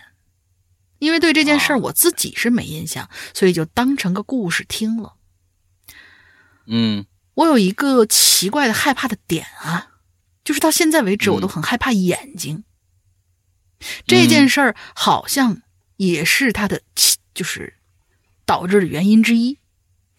女孩子在小的时候，大部分呢都会玩什么洋娃娃或者布偶之类的，我也不能免俗。就在我七岁生日的时候，我的母亲一个好朋友送给我一个洋娃娃，那洋娃娃极其的精致和漂亮，而且站起来比当时的我只矮一点点。我母亲虽然跟她那朋友说：“哎呀，这个太贵重啦”，但是还是看我喜欢嘛，就留下来了。我妈对这个东西有点怵得慌，但是看见我玩的开心，她也就眼不见为净吧。有这么一天呢，我妈回家就看到我呢坐在地上，我身边的洋娃娃被我给分解了。最可怕的是呢，她看到我从那个洋娃娃的身体里扒出好多的玻璃珠子。等离近了，发现全都是眼珠子，就是那种玻璃珠子被画成眼球的样子，非常的逼真，而且是各式各样的。赶紧把我抱起来，却发现我手上有血迹。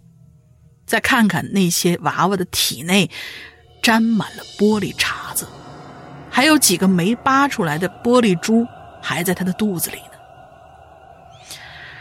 帮我处理好伤口。我妈忍着气给她那朋友打电话，发现已经是空号了，气得我妈手机一摔，直接拎起那破娃娃就往外走。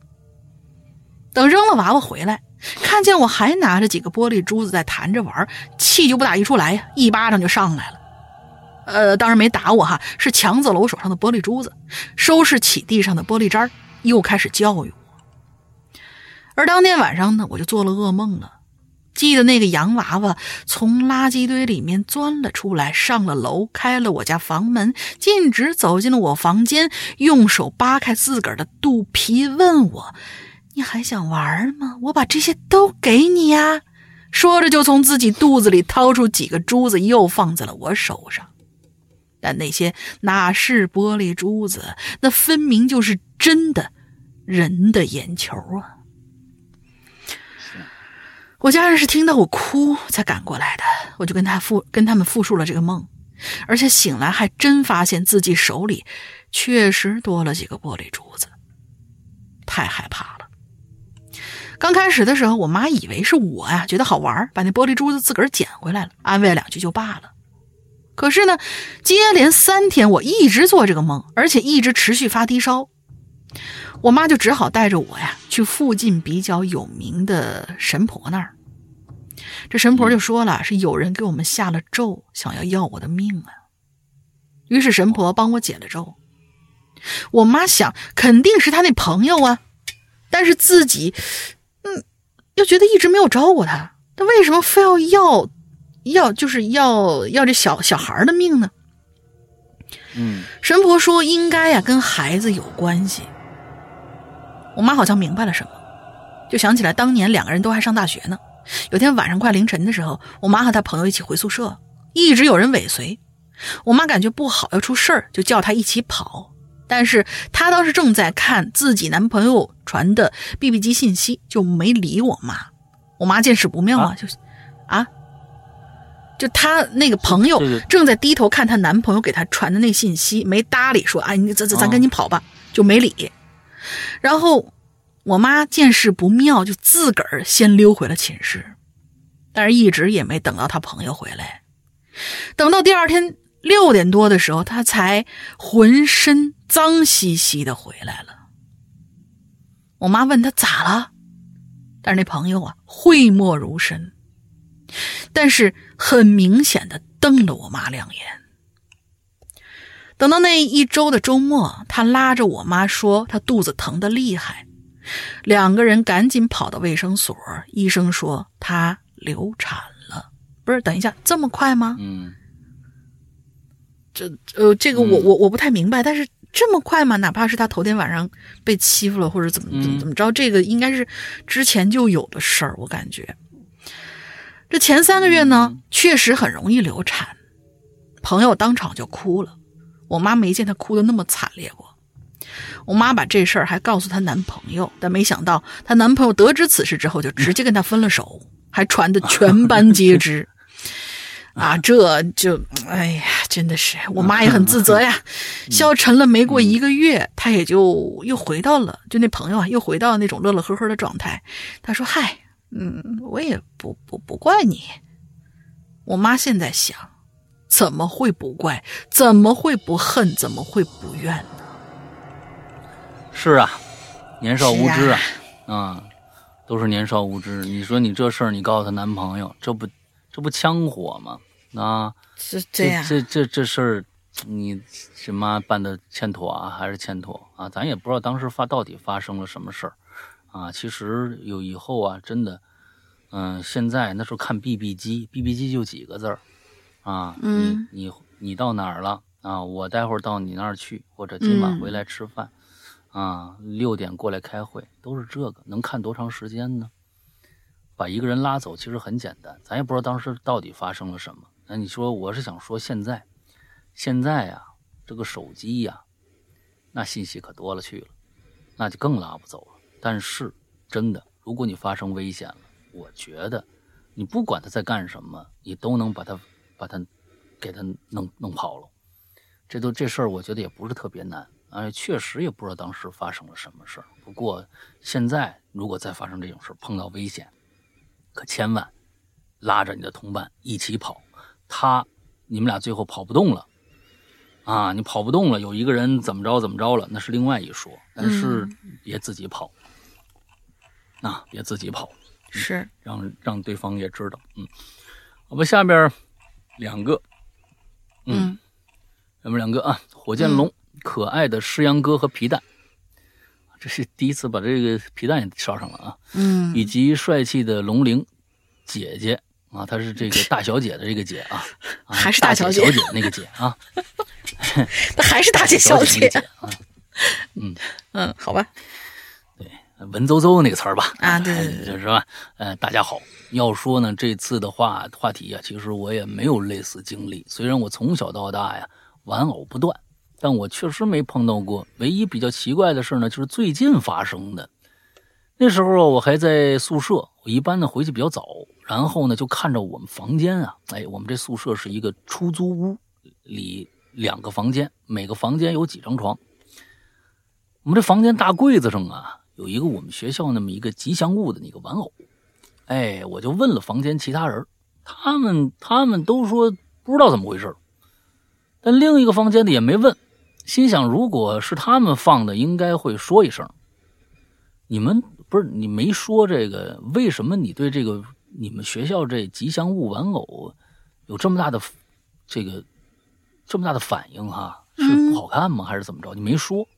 那一开始我也挺膈应的。你看，你为什么膈应？这个得让大家理解，要不然大家不知道你为什么膈应啊。你你从小玩偶不不断，你按说你对这么多出一玩偶来说，应该没没那么大的反应，对不对？哎，一开始我挺膈应。我担心里边有摄像头，我们是女生，女生，女生啊！你女生，女火箭龙，你是女生是吧？嗯，这个性别和这个名姓名非常的匹配的，还是是吧？担心是哪个变态放的啊？其他人也让我扔了，但我就不知道怎的，我就感觉这丑不拉几吉祥物啊，好像正好长在我审美上了。哦，嗨，啊，你喜欢它是吧？啊，就一直没扔，甚至现在搬出来还带着。挂在门口的那个挂钩上，脸对着墙，让他面壁思过。这是我唯一和玩偶之间比较特别的事儿啊！完了是吧？好的吧，很好，很好，很好啊！你也没有见过什么世面，你看这啊，我至今都不知道里面有个啥。这里边啊，有个啥？就征求一下各位意见，我应不应该拆开看看？你疯了？Why？虽然还挺舍不得的，你干嘛拆开的啊？但又有一些害怕。嗯，还有就是之前那个大骗子的话题，确实是我问题。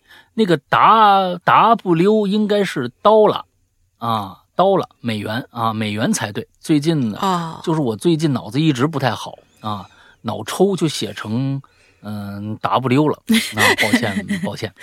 没事没事没事。彩虹屁呢，我就不多说了。最后再问一下，如果十周年定下来是发到微博上，还在节目里说？我不玩微博，最近可能没时间去，我就问问，凑个热闹，溜了溜了。呃，那个最近也可能没时间去啊，没时间去。你说这么热闹，你 你就别问了，你这个是不是啊？你你玩不玩微博的啊？也不吃劲了，是吧？你反正也不来。哎，随缘吧，说说这个，嗯，所以说我是一个很懒的人。啊，有些人对于说，哎呀，你十周年了，你应该大庆一下。我心想，我怎么大庆啊？我的，我我我我我庆祝什么呢？啊，最后想说，咱们干脆要不然就就见面会吧。啊，请朋朋友们都过来，我找一场地，咱们在里边热闹热闹就完了。嗯，暂时是这么想的啊。我但是我后续一想吧，还有好多的事儿要去办，因为我本身就不是做活动的这么一个人。如果咱们有北京的朋友，也正好是咱们的鬼友，愿意帮忙呢，策划一下，这里面可能没有什么太多的费用啊，没有没有什么费用，那么愿意呢帮帮忙策划一下啊，就是买点物料啊，物料的钱咱们当然我们这儿可以出，但是说呢，就是像正式活动那种策划费呀什么那个东西，那可能就没有了，咱也确实没那个钱，哎，能帮忙策划呀，忙喽忙喽，张罗张罗，哎，我觉得是极好的。啊，所以呢，最近呢，如果咱们北京有专门做这个事儿的，有愿意参和参和这事儿的，哎，那联系联系我啊。您联怎么联系？你还写写邮件吧，啊，写邮件吧。呃，鬼影人间全拼艾特 cina 新浪啊，cina 点 com s i n a 点 com。完了之后呢，愿意来掺和一下的，那咱们就一起玩一玩啊，不会很复杂啊，不会弄各种各样的跟婚礼婚礼似的，是吧？啊，这个这个那个的。没有啊，咱们就弄几个小项目就完了。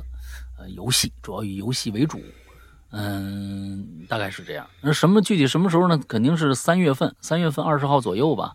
三月份二十号就找一个星期六或者是星期天啊，这这么一个时间，咱们来做这件事儿。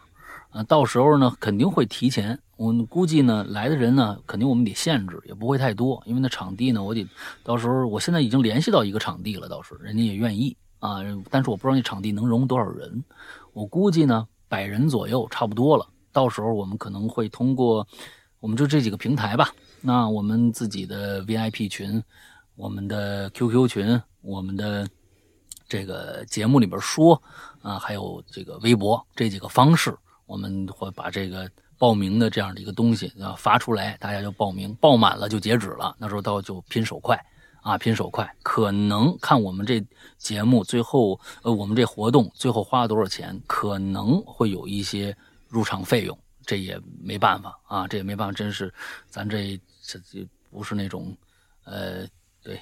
大本生意啊，咱小本生意啊，到时候反正就是，嗯，都都咱都说明白了，哎，就真的是给粉丝的一个呃这么一个见面会的这样一个形式，大概这样，嗯，嗯。嗯，好，下面呢是一个小皮沙门天啊，嗯，这个二位主播好，我先来解释一下，之前校园驱魔事件里，我们什么时候做过校园驱魔事件啊？校园诡异事件啦。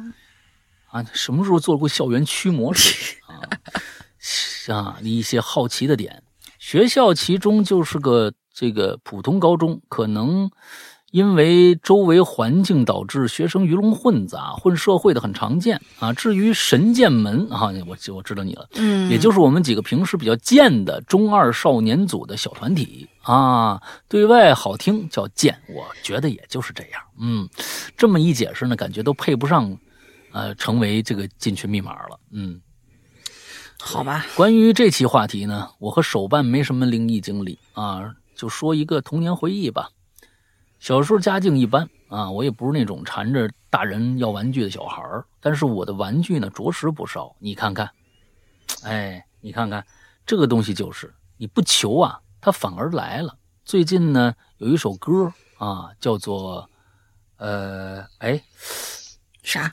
就前天哥哥唱的一首歌，陈粒写的，啊，叫不，哎，陈粒吗？说吧，啊，我想起来了，陈粒，陈粒写一首歌。嗯，我只听他两首歌。哥哥，哥哥里边唱过这首歌啊，完了之后这个叫做“无所求，必满载而归”。哦。这句话说的特别好，这没听过，但是无所求，必满载而归，因为你本身没有要求，这个世界也没你想的那么冷漠，那么必满载而归。我对这句话是这样理解的，就跟我做我们节目，对我们节目的定位也是一样的，就是无所求，你们愿意听就来听，我们成为一家人，那我就觉得我得到的会比我期望的还要多，这样活着比较。对，比较不那么辛苦啊。嗯，家境一般，不是哎，但是我的玩具着实不少。搬家的时候呢，装了两大箱子，大致也是小学一二年级的样子吧。白天家人出门上班了，就把放假的我一个人锁家里头。哎，那天心血来潮啊，我就把我所有的玩具都翻出来了啊，把它们分成这个正邪两派。正派头领战神金刚，战神金刚知道吧？啊，这那那可是宇宙的保护神呐！那宇宙保护神多了去了，奥特曼也是。他全身啊能分成十五个作战单位，海陆空各五架。这东西我过去也有啊，十五合一。我那个时候可可，我那时候我小学四年级，我非常清楚，我的第一个组合玩具就是战神金刚，十五合一。当时我傻呀。我以为十五合一牛逼呢，旁边放了一个大力神，啊，六合一，我没买，我买这十五合一，我觉得这数量多，但是我殊不知，这战神金刚把这几个东西插在一起就完事儿了，而那个大力神每个车还都能变成人，哎呀，我到现在都后悔这件事情。你别看我这已经四十多岁了，我到现在都后悔这件事情。大力神一直是我的一个痛啊，所以我最后呢。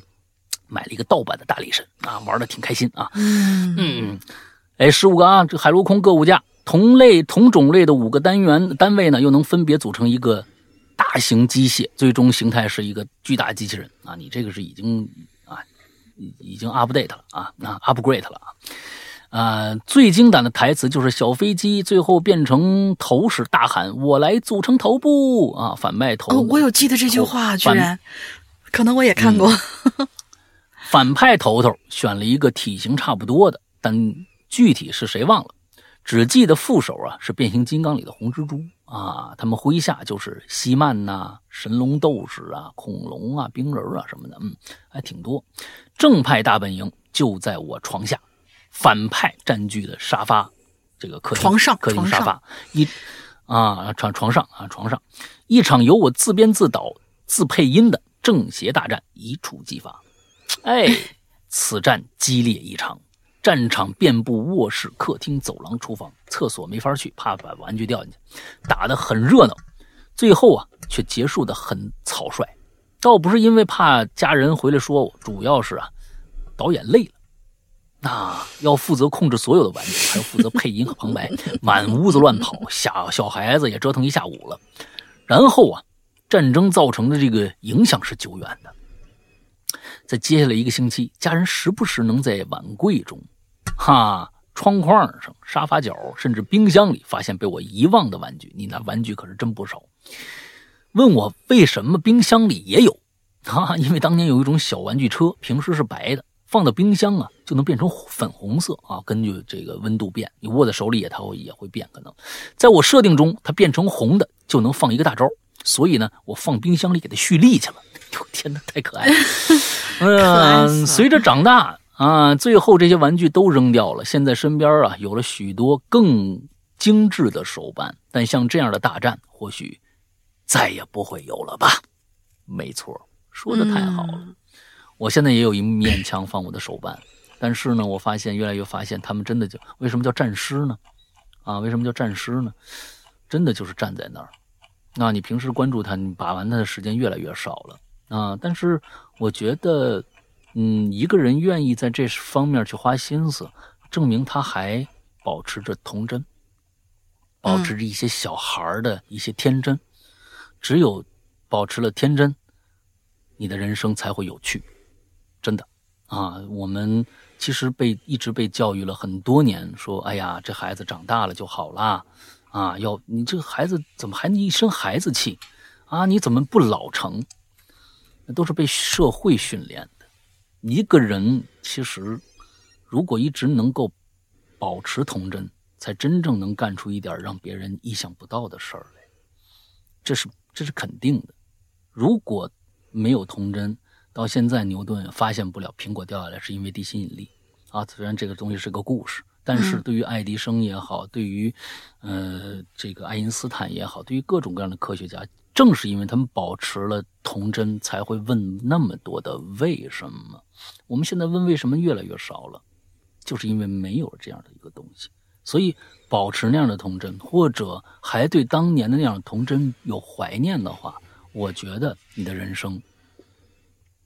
比一些没有这些记忆的人的人生，还是要精彩一些的，那挺好。是，好吧，下来，下面这个很长哦，叫林后六章十四节。嗯，山哥、龙云姐好，我是英离。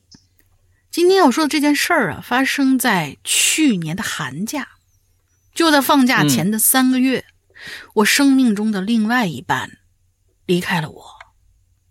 而当时我对他最后的疼爱，就是手放开。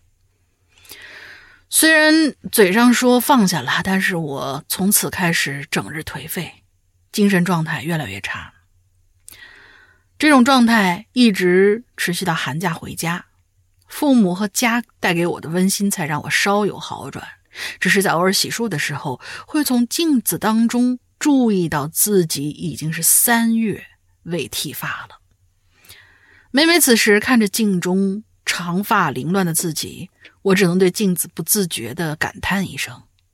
其实从未想做给谁看，只是我悠然记得曾经答应过他，如果他如果有一天他真的离去，我会用曾经在一起的时间忘记他，约定未完成，约定未完前，绝不剃发。嗯，虽然这是一句当时的儿戏，但我从未试过约，也只有长过嘴角的头发能让我清醒着。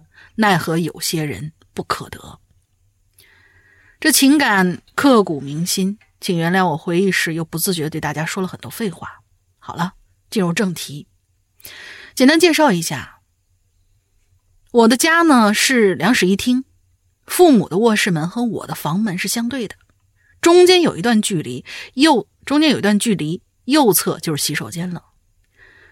我的卧室啊很单调，父母或许提前洞察了我的难过，在我回家之前，早早的就把曾经属于我和他的一些东西，与他全都收拾起来。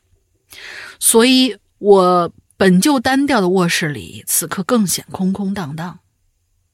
而卧室靠里的那个床头桌上，有一个陪了我三年的巨大的粉红色的佩奇玩偶，鼓鼓囊囊的，一米左右高，巨大的吹风机脑袋朝着房门后仰，呃，朝着房门后仰着，略显可爱。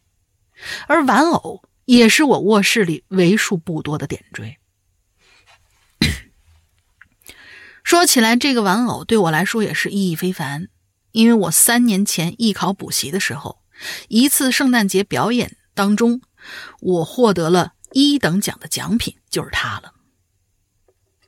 这也是我第一次拥有这么大一个玩偶，对我来说呢，也算是我人生中的双一流奖品了，所以我视若珍宝，一直把它放在我的床头边上的桌子上。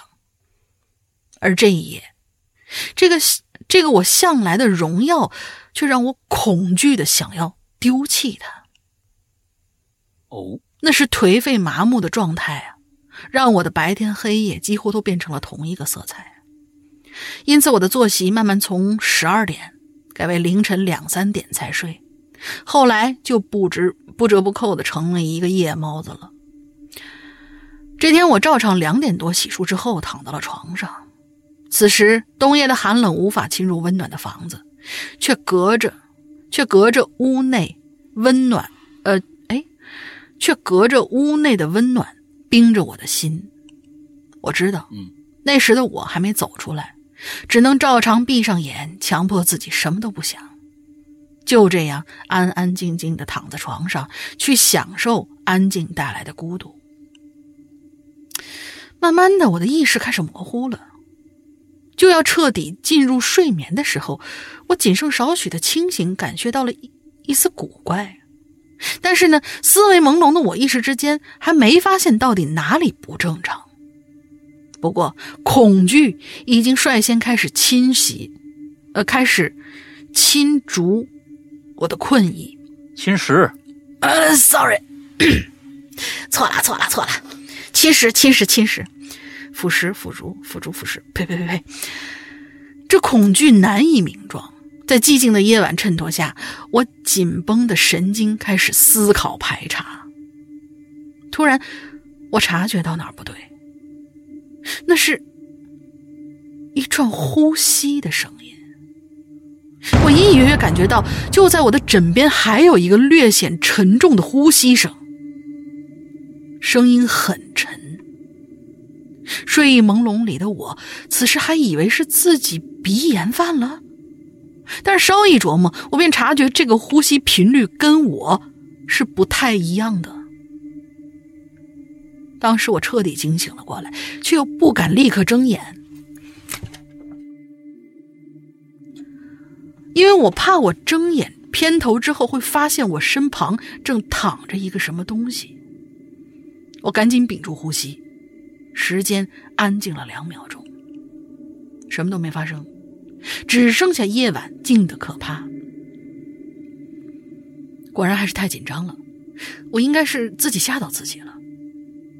可就当我刚要放松下来，准备再次呼吸的时候，那那个呼吸声突然又响了起来。我立刻止住要恢复呼吸的举动，继续屏住呼吸。而这一次，那个声音还在，就在寂静的夜里，沉重的一呼一吸，一呼一吸，包裹在温暖被窝下的我，霎时间开始冒冷汗了。没有恐惧带来的颤抖，我被吓得是一动不敢动，更怕那个正在呼吸的东西，是不是正在盯着我？我屏着呼吸，就像一具尸体那样躺着，但是我终究是个活人呢。十五秒、三十秒可以，到后来我实在憋不住了，我需要恢复呼吸。此时我的恐惧没有逐渐递增，而是到一定程度开始转化成了愤怒，而愤怒带来了勇敢。我没有选择翻身，而是恢复呼吸的同时，猛地张开了四肢，整个人扩成一个大字形，躺到了床上。空荡荡的双人床被我完全占据了。我这样做是想检验我的床上到底有没有什么东西。还好，四肢可及之处没有任何的阻碍。我略微呼吸了几口气，姿势不变，开始继续屏息。空气安静着十秒、二十秒、三十秒，而这一次那个呼吸声没有再响起来。我警惕的呼吸了几次，再次屏息半分钟，那呼吸声还是没有响起来。我悬着的心和呼吸。一同恢复，开始逐渐放下警惕，收回四肢，翻身侧躺，准备睡下。也就在我翻身的瞬间，我面前不远的距离突然响起了“嘟噜噜噜”的一串声音。这声音很奇怪，又很熟悉。我想起来了，这个声音就是我们把嘴唇闭紧。然后吐气发出的那种长音，应应该是这样啊，我我不知道，就是大概是那个意思。然后造成两半嘴唇上下震动的是哦，还有震动，应该这种吧？嗯嗯嗯，这声音只响了三秒左右，不是那么刺耳，却直击我的灵魂。被恐惧反复折磨的我，愤怒的打算直面恐惧，可是。啊，我我还是不太敢下床去开灯。被恐惧反复折磨的我，愤怒的打算直面恐惧，但是我我我一时之间又不太敢下床去开灯。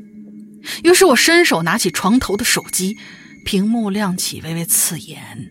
我照向了声音的来源，目力所及，就是那样，就是那只粉色的巨大的佩奇玩偶。因为我是躺着的，所以此刻那个玩偶正在俯视着我，灯光从下面照在他大脑袋上，视线上移，我顿时心中一惊，因为我发现我的玩偶不知什么时候裂开了，玩偶的脑袋和身体连接处此时多了一道大口子，里面白色的填充的絮状物溢出来很多很多。我的佩奇原先没有嘴巴，记忆里他也没有没有被什么刮出过这样一个裂口啊。而此时脖颈处裂开的口子仿佛成了他的嘴，在微弱的屏幕光下，他就那么张着血盆大口俯视着我，又像是在嘲笑着我的恐惧。后来我将玩偶塞进了一个箱子。在客厅度过了一夜，我想那呼吸声或许是当时太难过、状态不好产生的一些幻觉，而后来那一声嘟噜噜的声音，或许就是玩偶脖子处裂开的声音了。只不过我很紧张，听到的不太一样，才误会了。哎，不知不觉又啰嗦写这么多，写的其实不太理想啊，俺纯属又菜又爱玩的那种。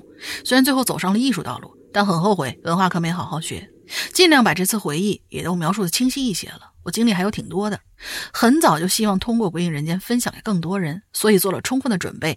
嗯，基本上每次都会来吧。好了，辛苦两位主播，祝山高龙吟姐天天身体，呃，身体啊，身体健康，天天开心。Hello 怪谈越办越好。行，我觉得你你。就最后这个事儿没破案，就就就是那个那个裂开的那。我觉得整个写的都挺好的，啊，我觉得描述的非常清清楚，完了之后氛围营造也做的很到位，啊，挺好。呃，欢迎你每次都来啊，非常热烈的欢迎你每次都来。如果呢你想变成一种我们聊天形式的这种的，也可以来报名我们的这个奇了怪了，啊，奇了怪了，完之后。搜就是还是给我们写写邮件啊，你录一小段声音进来，完了之后发给我们就 OK 了。完了之后还是刚才我说的“鬼影人间”全拼新浪点 com 这个邮箱，好吧？好，这个金盘子大菠萝啊，下面这个，嗯，这个的 gold plating，嗯，Diablo 啊，完了之后我有一个娃娃，他和他长得呀和人很像，他有着和人一样能灵活扭动的关节，和人一样坚硬的肢体，和人一样手感的皮质外层，和人一样可以活动的眼睛。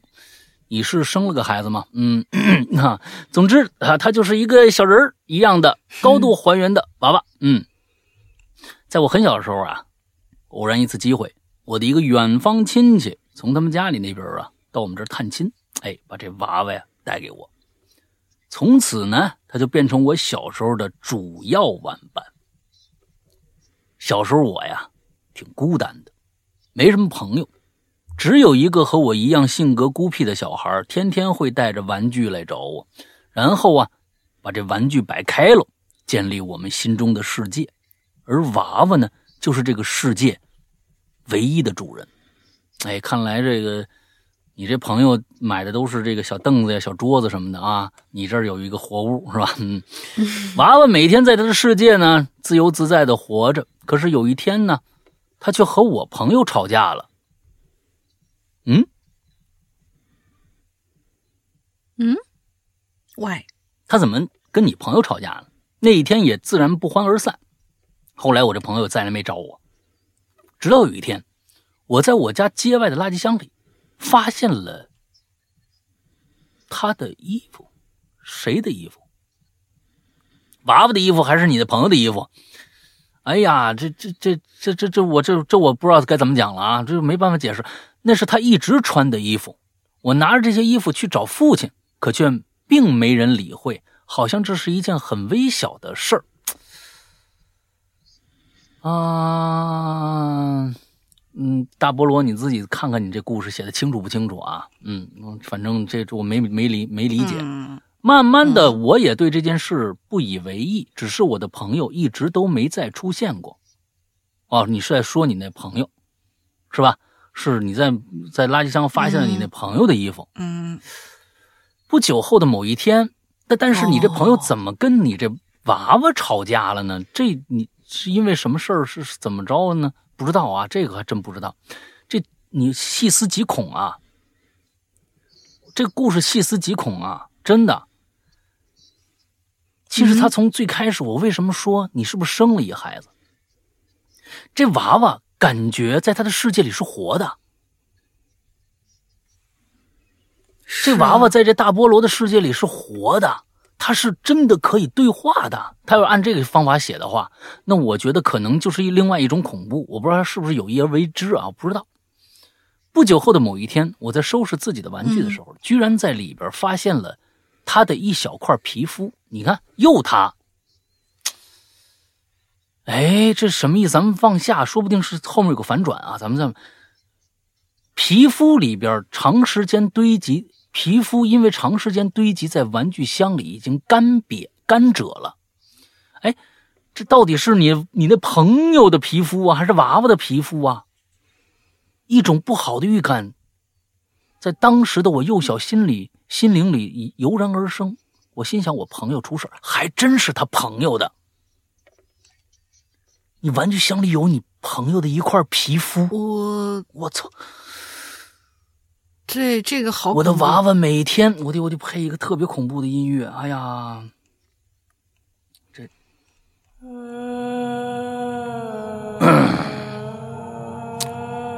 哎，我的娃娃每天还是一样沉浸在他的玩具世界里，而我为了找我的朋友，也总是偷偷背开他，渐渐。我在垃圾箱里、街边的角落等地找到了越来越多他的手指、头发等部分，终于，我在他的家里找到了他的头。那一刻，我放声大哭，而我的哭声也终于引来了他的父母和我的父母的关注，同时也引来了我的娃娃。越来越瘆人了，这故事啊！后来听我的父母说，他父母来找我道歉了。是他的孩子那天确实和我发生了点争执，吵了起来。但是他的孩子自知理亏，也就没再吵下去。那一天也就不欢而散了。可是小孩子嘛，脾气不好，他偷偷的把亲戚送的布娃娃带走了。他一路走一路撕，最后到家才发现就剩下个头了，也就随手扔在一边了。而从那以后，我们偶尔也会一起继续玩，却再也不会像原来那样铁了。再慢慢的，我变得不再那么孤僻，而他也随着父母搬家了，我们便再也没有了交集。以上就是我和故娃娃的故事。故事内容不全是真的，可能描述有那么一点啰嗦，思维也会比较混乱，还请见谅，我谅不了。我回去潜水了，白，你是不是觉得你写的特别好啊？这没真的，你这里面 到最后都没明白这是个真人，为什么他的皮肤会出现在你的玩具箱里？多瘆人呐！这太可怕了啊！你是专门这么写的，还是说你自己就本本身就没把你这故事写明白呢？嗯，不知道。啊，不知道，这这太太恐怖了，这这太变态了啊！这故事，好吧，我们所有的关于娃娃的这一期的内容就全部的结束了啊。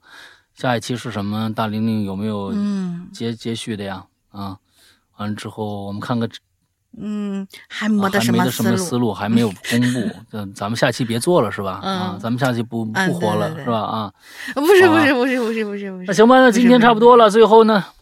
大家关注前面也说了这个我们的这个啊进群密码了。那接下来呢，就说说我们自己的 APP 啊，嗯，会员。那我们这个良心的会员，嗯，会员只在我们自己的 APP 里边有。我们的 APP 名字叫做《鬼影人间》，还是老名字，还没换啊，《鬼影人间》。嗯，安卓、苹果都可以下。安卓这注意一下。你要下我们 APP，首先在你手机官方的商城里找一找，看看有没有这个 APP。如果没有，请一定别到网上乱搜去，因为我们这个版本很重要，必须下载最新版本，你才能正常收听。随便下一个版本，有可能就会出现大问题啊！完了之后呢，如果下想下我们的这个 APP，呃，就去你在你的其实你手机上浏览器搜索就可以了，你先搜豌豆荚。它会有一个网页，豌豆荚那么一个商城，你其实也根本就不用就下载豌豆荚那个 APP，你直接在这个商城里面再搜索《鬼影人间》，出来那个你直接安装就 OK 了，那就这么简单。嗯，不过呢，你要是想那什么的，我也可以下载豌豆荚这个 APP，完了之后再在里边呃搜索我们，呃《鬼影人间》。也可以下载到我们的 APP，因为我们知道我们在豌豆荚的这个这个商城里边啊，我们是上传了我们最新版本的，其他那些啊，我们就没法说了，因为太多了这些这这里边啊，所以 OK，大家就去找这个。那下载了以后呢，我们里面有很多的免费节目，包括我们现在的影流连，包括我们的奇了怪了，都在里面能在 APP 里面能够呃免费的收听。同时呢，也有很多的免费的呃故事和免费的长篇啊、免费的短篇故事都可以听。同时也有一些收费的单个收费的小故事啊，一个故事卖多少钱这样的一个形式。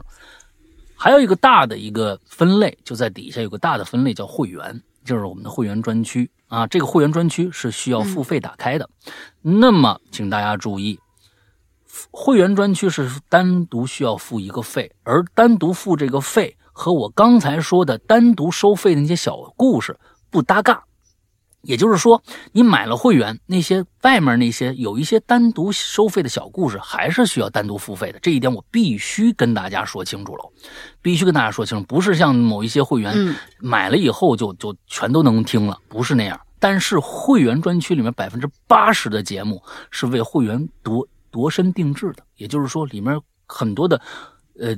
这个内容是只有会员独享的，大家一定注意这个。而会员专区里面有大量的内容等着大家去收听啊！完了，大家可以去听听看。那完了之后，安卓其实直接付费就可以了。安卓直接通，只要有这个这个这个这个叫什么支付宝就可以付费了啊。但是呢，苹苹果啊，有一些朋友啊，或者有对这个这个我们的 APP 啊，有这个。啊，疑问的呀，呃，会员内容包括什么呀？哎，可以加一个绿色图标，可以付费，可以聊天的这么一个呃社交软件的一个号，叫做鬼影会员全拼”“鬼影会员全拼”这样的一个号，之后呢，我们的这个工作人员会为你热情的服务，好吧？大概就是呃这个样子。嗯，十一月马上就来了啊。呃，我建议那些嗯一直想买但是又没下定决心的，可以试一年，你可以试试看这个 A P P。嗯，如果你喜喜欢听一些呃惊悚悬疑类的啊这些啊有声书的同学，真的你可以试试看。嗯，我们的这个里边的制作的质量还有各种各样的东西吧。嗯，你可以试试看，那看看呃听完了我们这个。呃，再去可以去对比一下啊，这些不管从质量也好，或者怎么着也好啊，书的质量也好，大家都可以对比一下。哎，大家可以试试啊，嗯，不试也那个明年就不续了嘛？啊，在我们这个这个续约的这个率是非常非常之高的，到第二年再继续续，非常之高。嗯，所以这是大家一个对我们的啊制作的一个肯定，所以大家可以去尝试一下，好吧？嗯，龙鳞还有什么想说的吗？拉出去车里，哎，好，那我们今天的节目到这儿结束，祝大家这一周快乐开心，拜拜。哦，拜拜。